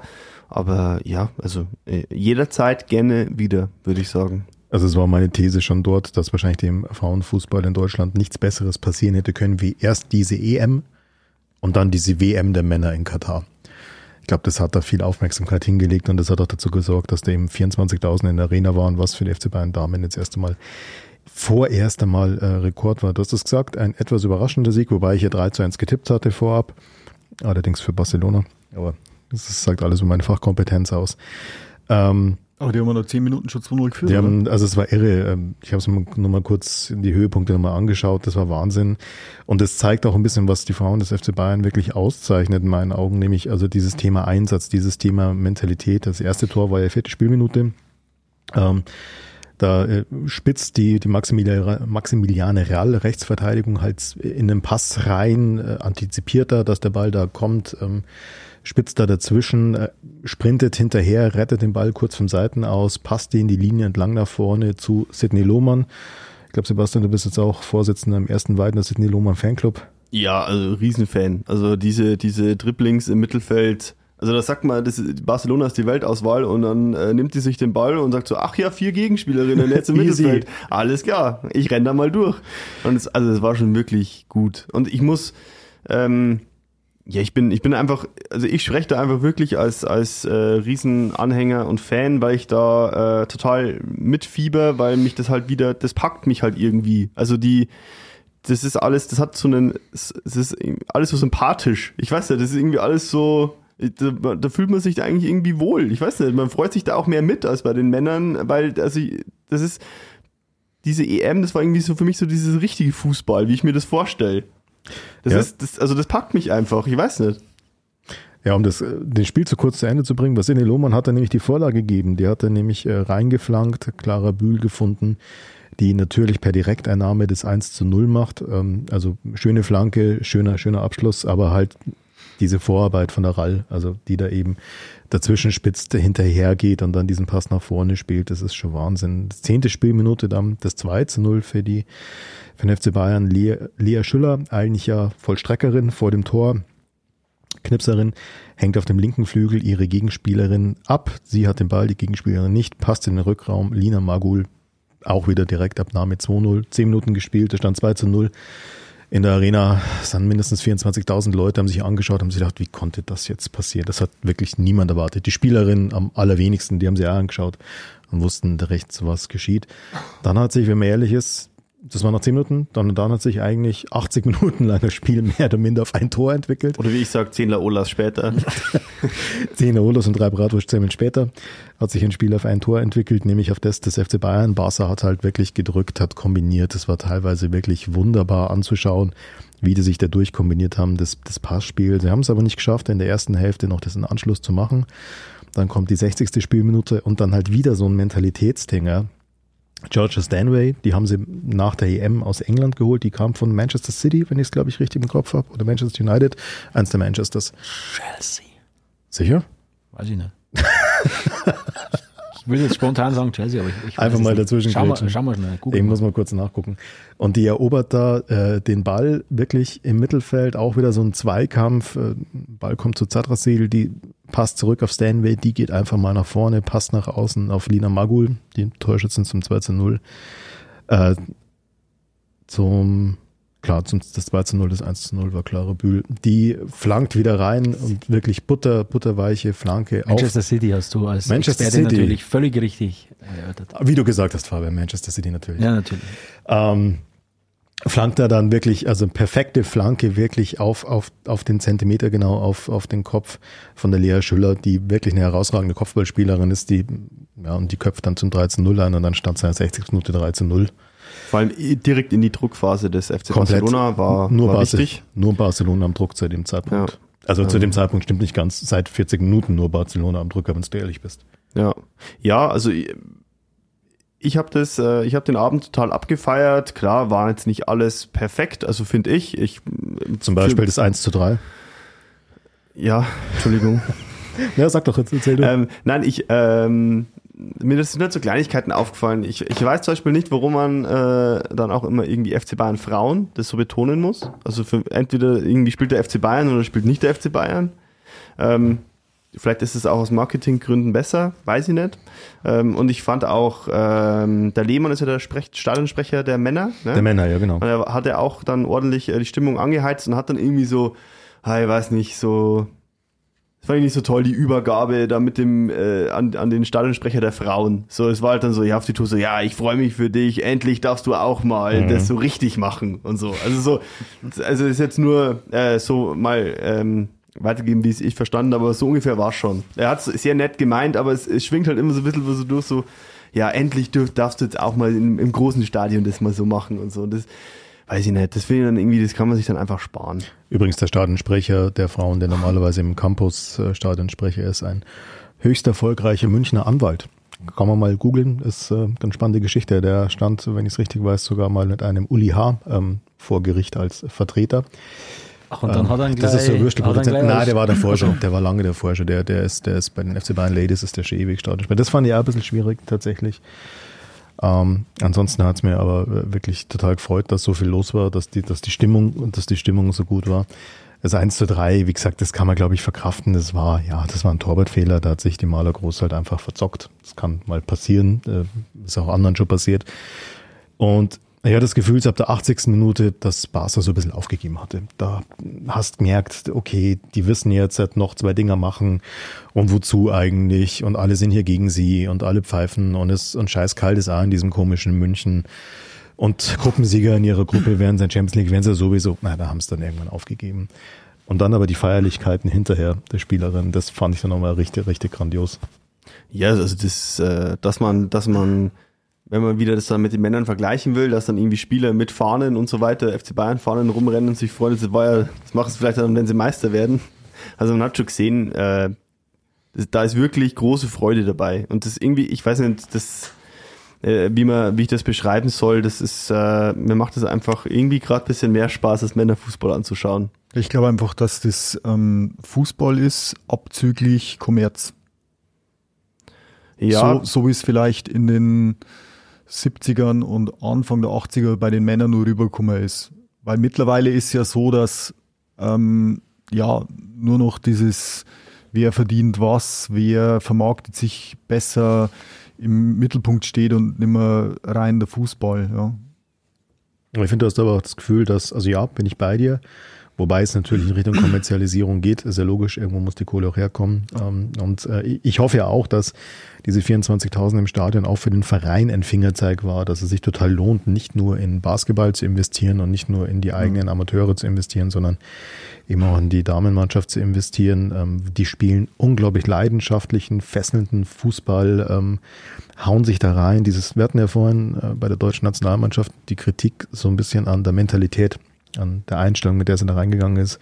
Die Einstellung hat unter anderem in dem Spiel halt im FC Bayern hundertprozentig gepasst. Das war, das war grandios. Für mich da ein bisschen symptomatisch. Gleich ähm, das erste Tor ähm, wo die, äh, die Sidney Lohmann eben diese Flanke spielt und du siehst schon im Hintergrund läuft die Lea Schüller ran, die ja eigentlich so die Torliegerin vom Dienst ist. Der Ball äh, kommt da eben zu Clara Bühl, die das Tor macht. Ja, woanders äh, hätte es dann vielleicht so ausgeschaut, dass sich die, die Lea Schüller quasi der Robert Lewandowski der FC Bayern vorn, wenn man das so sagen darf, ähm, dass die sich vielleicht sogar geärgert hätte. In dem Fall, die ist sofort zu Clara Bühl, war die erste Gratulantin, war die erste, die sich gefreut hat. Und das ist so dieser Spirit, den du da siehst. Oder auch diese nach, bei, bei dem 13-0 eben dieser Doppelpass, da eben Georgia Steinway und diese Arazatra zählt, das fand ich Wahnsinn. Äh, diese, diese, diese Leidenschaft, dieser Einsatz, das ist, das ist richtig klasse. Ja, und äh, für den Verein muss sich das äh, lohnen und da müssen sie auch äh, noch weiter äh, angreifen, weil wenn man das so beobachtet hat, da waren ja auch echt, ich würde es mal so einschätzen, mal so zu 70 Prozent waren auch Frauen da. Also das war Ja. halt einfach junge Fußballfrauen, die halt einfach bei Vereinen in Bayern, so die, die sind da gekommen und haben sich das Spiel angeschaut. Und das werden ja immer mehr. Und das ist, äh, das ist ja einfach auch, das sind einfach irgendwie andere, andere Gruppen, die sie auch marketingtechnisch ansprechen äh, können. Also die müssen sich da einfach viel mehr Gedanken machen, es muss viel professioneller alles werden. Wenn ich mir das schon angeschaut habe, wie jetzt ja schon, eigentlich, wir stecken ja leider immer noch da irgendwie, finde ich, im Vergleich vor allem zu England in den Anfängen, ähm, so die Fanshops, ich war dann einem drin vorher vom Spiel, die waren voll, also die, die, da waren ja. einfach viele junge Damen, die sich da praktisch ihre Trikots bedrucken haben lassen.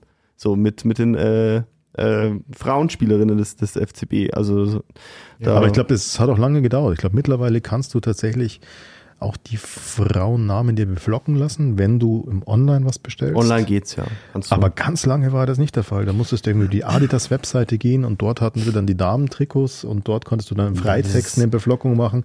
Also hatte, hatte der Verein einfach auch merchandisingmäßig überhaupt nicht auf dem Schirm. Ist auch alles sehr bitter. Also man muss auch sagen, ich weiß gar nicht, wie viel die Karte gekostet hat. Das war Champions League gegen Barcelona. 15 und, Euro. Also ist ja Wahnsinn. Das heißt ja teilweise für Landesligaspiele mehr bei uns. Äh, also schlimm was mich fasziniert hat, ich habe mal nachgeschaut, ähm, die haben ja wirklich zwölf Spielerinnen aus zehn Ländern im Kader der FC Bayern. Also das war mir jetzt ja nicht so bewusst. Also wirklich aus der ganzen Welt. Es sind drei Isländerinnen zum Beispiel dabei. Ja. Ähm, Norwegen, Schweden, England, Kroatien, Frankreich, Serbien. Also ist schon Brasilianerin, Tainara. Tainara, die Abwehrspielerin hinten drin, ja. Gut gespielt. Gut gespielt, hat auch den großen Vorteil gehabt, dass die Schiedsrichterin gerade in der ersten Halbzeit nicht alles gesehen hat.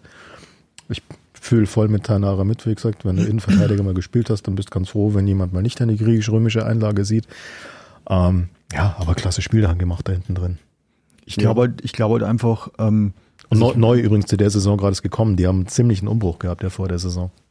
Wenn ich, wenn ich so zurückschaue auf meine Anfänge, wie ich selber Fußball gespielt habe, da war es ja trotzdem nur so, dass wenn du als Mädel zum Fußballspielen angefangen hast, dann warst du ein halber Alien. Also das ist, war wirklich so. Also das war einfach nur verpönt, ja. Das ist, wenn du dir so die, die Fernsehausschnitte anschaust, also da gibt es so einen, so einen Ausschnitt, wo der, der Wim Tölke äh, ein, ein Frauen, eine Szene aus einem Frauenfußballspiel äh, kommentiert und wollte lustig rüberkommen, aber das ist an, an Peinlichkeit nicht zu überbieten, ja. Und das ist ja mittlerweile völlig weg, ja. Das ist völlig weg. Also jedes, jedes Mädel, das Fußballspielen anfängt, äh, ist, ist völlig in Ordnung. Und ich meine, USA hat es ja vorgemacht, bei denen ist ja genau andersrum gewesen. Ja. Da waren ja die, die Frauen, die äh, es war eigentlich die Frauenfußballnation und die Männer waren ja eher, eher die Außenseiter, die Fußball gespielt haben. Und ähm, ich glaube, je mehr sich das angleicht, desto größer wird auch der Anteil der Fans, der weiblichen und auch der männlichen ja. Fans. Ich glaube, dass, dass viele Männer gibt, auch viele Fußballfans, die Männerfußballfans, ich muss halt jetzt mal so sagen, ähm, die aber sagen, ja, durchaus, kann man so anschauen. Ähm, und ähm, ich glaube, dass das dann schon ähm, extrem weiterhelfen wird. Ja, also wo der Weg hinführen muss, ist ja eigentlich klar. Äh, da gibt ja England eigentlich ein gutes Beispiel ab. Also es ist, die Vereine müssen dann halt auch gezwungen werden, ähm, ein gewisses Budget in, in den Frauenfußball zu, zu stecken, müssen halt vielleicht auch äh, gezwungen werden, Frauenteams zu haben, äh, diese und diese Auflagen zu erfüllen, dass die einfach die gleichen äh, Möglichkeiten haben wie die Männerteams und äh, zack, schon hat man eine starke Frauenbundesliga, die da ähm, die da wahrscheinlich dann noch weiter für Schlagzeilen sorgen wird. Ich hoffe es auf jeden Fall. Ähm, ich bin da, ich finde, es ist, man ist ja bei diesem Thema immer, das ist immer so schwierig, finde ich, wenn man dann irgendwie sagt, ja, und die spielen so gut und so, dass man das dann irgendwie so, so, so einen komischen Touch bekommt. Natürlich spielen die gut. So, das sind Fußballprofis. Sonst würden die nicht so, das ist halt, also, Natürlich. Ich, also ich meine, das ist halt dann, da muss man da vielleicht nur immer, das, da hat man vielleicht auch selber immer nur einen weiten Weg vor sich, dass man dann, ja, das ist halt einfach, sie sind halt einfach noch nicht so weit wie, also vor allem beim, beim Marketing und so, bei der Größe, wie der Männerfußball, aber so vom Spielerischen her klingt es dann immer so, als würde irgendwie, keine Ahnung, also Kreisklassenfußballer sollte halt nie zu einer FC Bayern Frau spielen, so, ja, du hast eine tolle Flanke und super und so, keine Ahnung. So, natürlich. Es, es ist aber Fußball wirklich die einzige Sportart, wo das so ist in Deutschland. Also du hast es ja, du hast beim Basketball Männer, Frauen, du hast beim Handball Männer, Frauen und so weiter, du hast beim Schwimmen Männer, Frauen und nirgends wird verglichen. Nirgends. Nur beim Fußball. Beim Fußball wird immer verglichen. Und das ich ist auch so ein Phänomen, das ich nicht ganz nachvollziehen kann, warum das so ist. Ja, ich, ich verstehe es schon ein Stück, wenn man da ein bisschen in sich selber reinschaut, wie es einem damit geht. Es ist ja schon so, Fußball, also wir haben vorhin über alte WMs gesprochen, ja, und natürlich die ganzen Erinnerungen, die ich habe an die, an die Kindheit, an die Jugend, wo ich angefangen habe, Fußballfan zu werden. Natürlich waren es immer Männerteams, das ist völlig normal. Damals war das andere noch überhaupt nicht, noch überhaupt nicht auf, auf meinem Schirm. Das war überhaupt nicht denkbar, obwohl es das da ja auch schon gab. Aber natürlich, meine erste WM, wo ich mir erinnern kann, war 86 ähm, in Mexiko, dann 90 in Italien. Das hat dann so die letzte, die letzte Zündung gegeben, dass ich irgendwie Fußballfan geworden bin. Ähm, das waren alles, alles Männerteams. Und ich finde das aber total spannend. Ich war jetzt, jetzt ähm, bei einem, bei einem Ligaspiel äh, dieses, diese Saison auch schon äh, vor, vor zwei Monaten ungefähr ähm, im Audi Campus ähm, beim FC Bayern.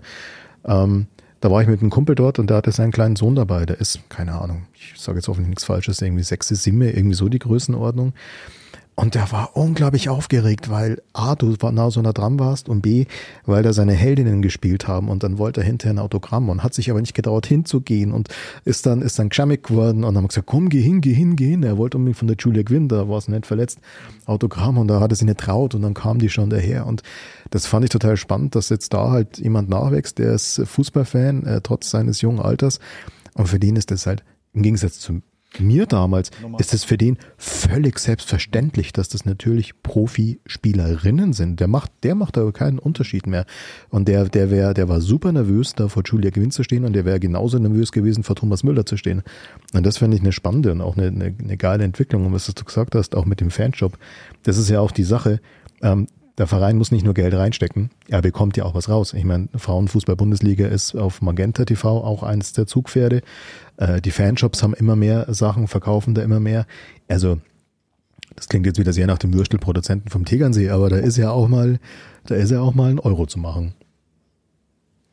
Yes, würde ich einfach sagen. Also da, da wir haben alle noch ein bisschen viel, ähm, also wir haben alle noch mal was zu lernen da in dieser Thematik und ich hoffe einfach, dass ja dass äh, dieser Fußball, dieser Frauenfußball irgendwie noch professioneller wird.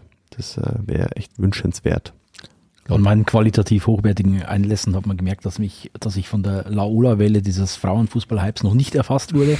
äh, aber ich verfolge das natürlich, habe das auch äh, gesehen.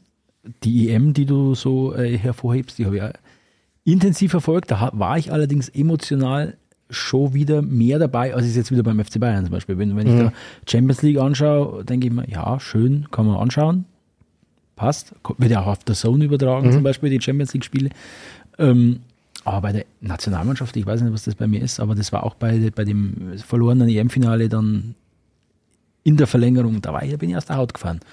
Das war aber dieser Hype, der ist noch nicht ganz bei mir angekommen, aber ich bin gespannt, wie sich das noch entwickeln wird. Und jetzt habt ihr mich vielleicht doch ein bisschen neugierig gemacht dass ich mich jetzt auch mal auf den Campus äh, zubewege und mir mal ein, ein Spielchen also ich hab's auch vor. anschaue. Ja. Ihr könnt gerne eintreten in den Sydney Lohmann Fanclub. da sind wir nicht die Einzigen, da gibt es mehr Leute, die große Fans von Sidney Lohmann sind und noch von ein paar anderen, die da beim, beim FC Bayern spielen. Aber ja, ich kann das auch wirklich jedem nur empfehlen. Ich meine, sagen wir uns ehrlich, natürlich ist es auch leichter. Im Campus, du kriegst einfach immer eine Karte, du kriegst deinen Parkplatz vor der Haustür, du musst nicht irgendwie drei Jahre warten, um deine Wurststemmel zu bekommen. Oder auf ein, auf ein Ticket. Oder auf ein Ticket, genau. Ähm, also das ist nicht, das macht es natürlich angenehm. Das, deswegen sind halt auch so, so Leute wie da mein Kumpel, der mit seinem Sohn war. Natürlich ist es einfach, zu dem zu sagen, hey, komm, schau mal FC Bayern Spiel an. Dem ist ja wurscht, ob das in der Allianz Arena oder am Campus ist, ob das die Männer oder die Frauen sind, ist dem Kleinen ja egal. Und ja, da fasst halt easy mal hin. Und ich kann das jedem empfehlen. Das ist äh, geiler Sport, geile Stimmung, geile Atmosphäre. Äh, und also eins der Bilder überhaupt dieses Abends für mich war ehrlich gesagt, wo die äh, Lina Magul am Ende mit dem Megafon auf dem Zaun oben steht ähm, und so zu ihren Mannschaftskolleginnen sich umdreht und du siehst, hey, die feiern das gerade richtig, die gehen gerade richtig auf Und diese, das ist ja das, was mich im Fußball letztlich begeistert, das ist halt Leidenschaft. Und das war halt absolut da. Und deswegen glaube ich, ja, kann man jedem nur empfehlen. Und äh, Fabian, fahren wir mal hin. Und dann hättest du mal einen Vortrag vom Leroy Sané über Leidenschaft äh, beim Fußball. Das sollte man mittrainieren bei den Damen. Die würden ihm erstmal so ins Gebirge rauschen. Ja. Zeigst ihm halt die Grätsche. Dem würde ich es einmal zeigen, dem Burschen. Das Der braucht hinten und vorne Schienbein schon. Ich glaube, morgen klingelt hier das Telefon. Uli H. Yes. Salihamidzic. Okay. Alles klar, dann würde ich sagen, haben wir äh, zum Jahresabschluss ein schöne, schönes Paket geschnürt aus Frauen Champions League, Manuel Neuer, Covadis, ja. Ich, ich hätte noch eine Bitte, bevor wir Schluss machen. Ähm, eine Runde Phrasen bitte noch. Ich fange mal an, zitiere Andi Breme, passend zur Deut zum Abschneiden der deutschen Nationalmannschaft. Hast du Scheiße am Fuß, hast du Scheiße am Fuß. Ähm, ein Spiel dauert 90 Minuten.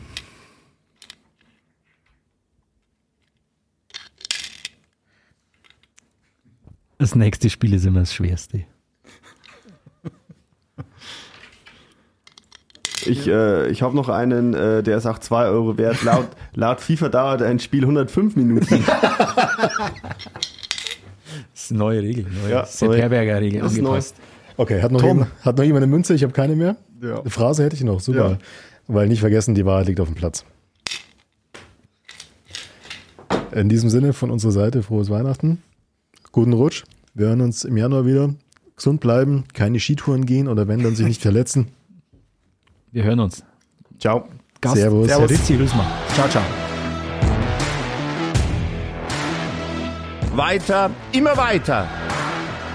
Der FC Bayern Podcast aus der Oberpfalz. Von Oberpfalz Medien.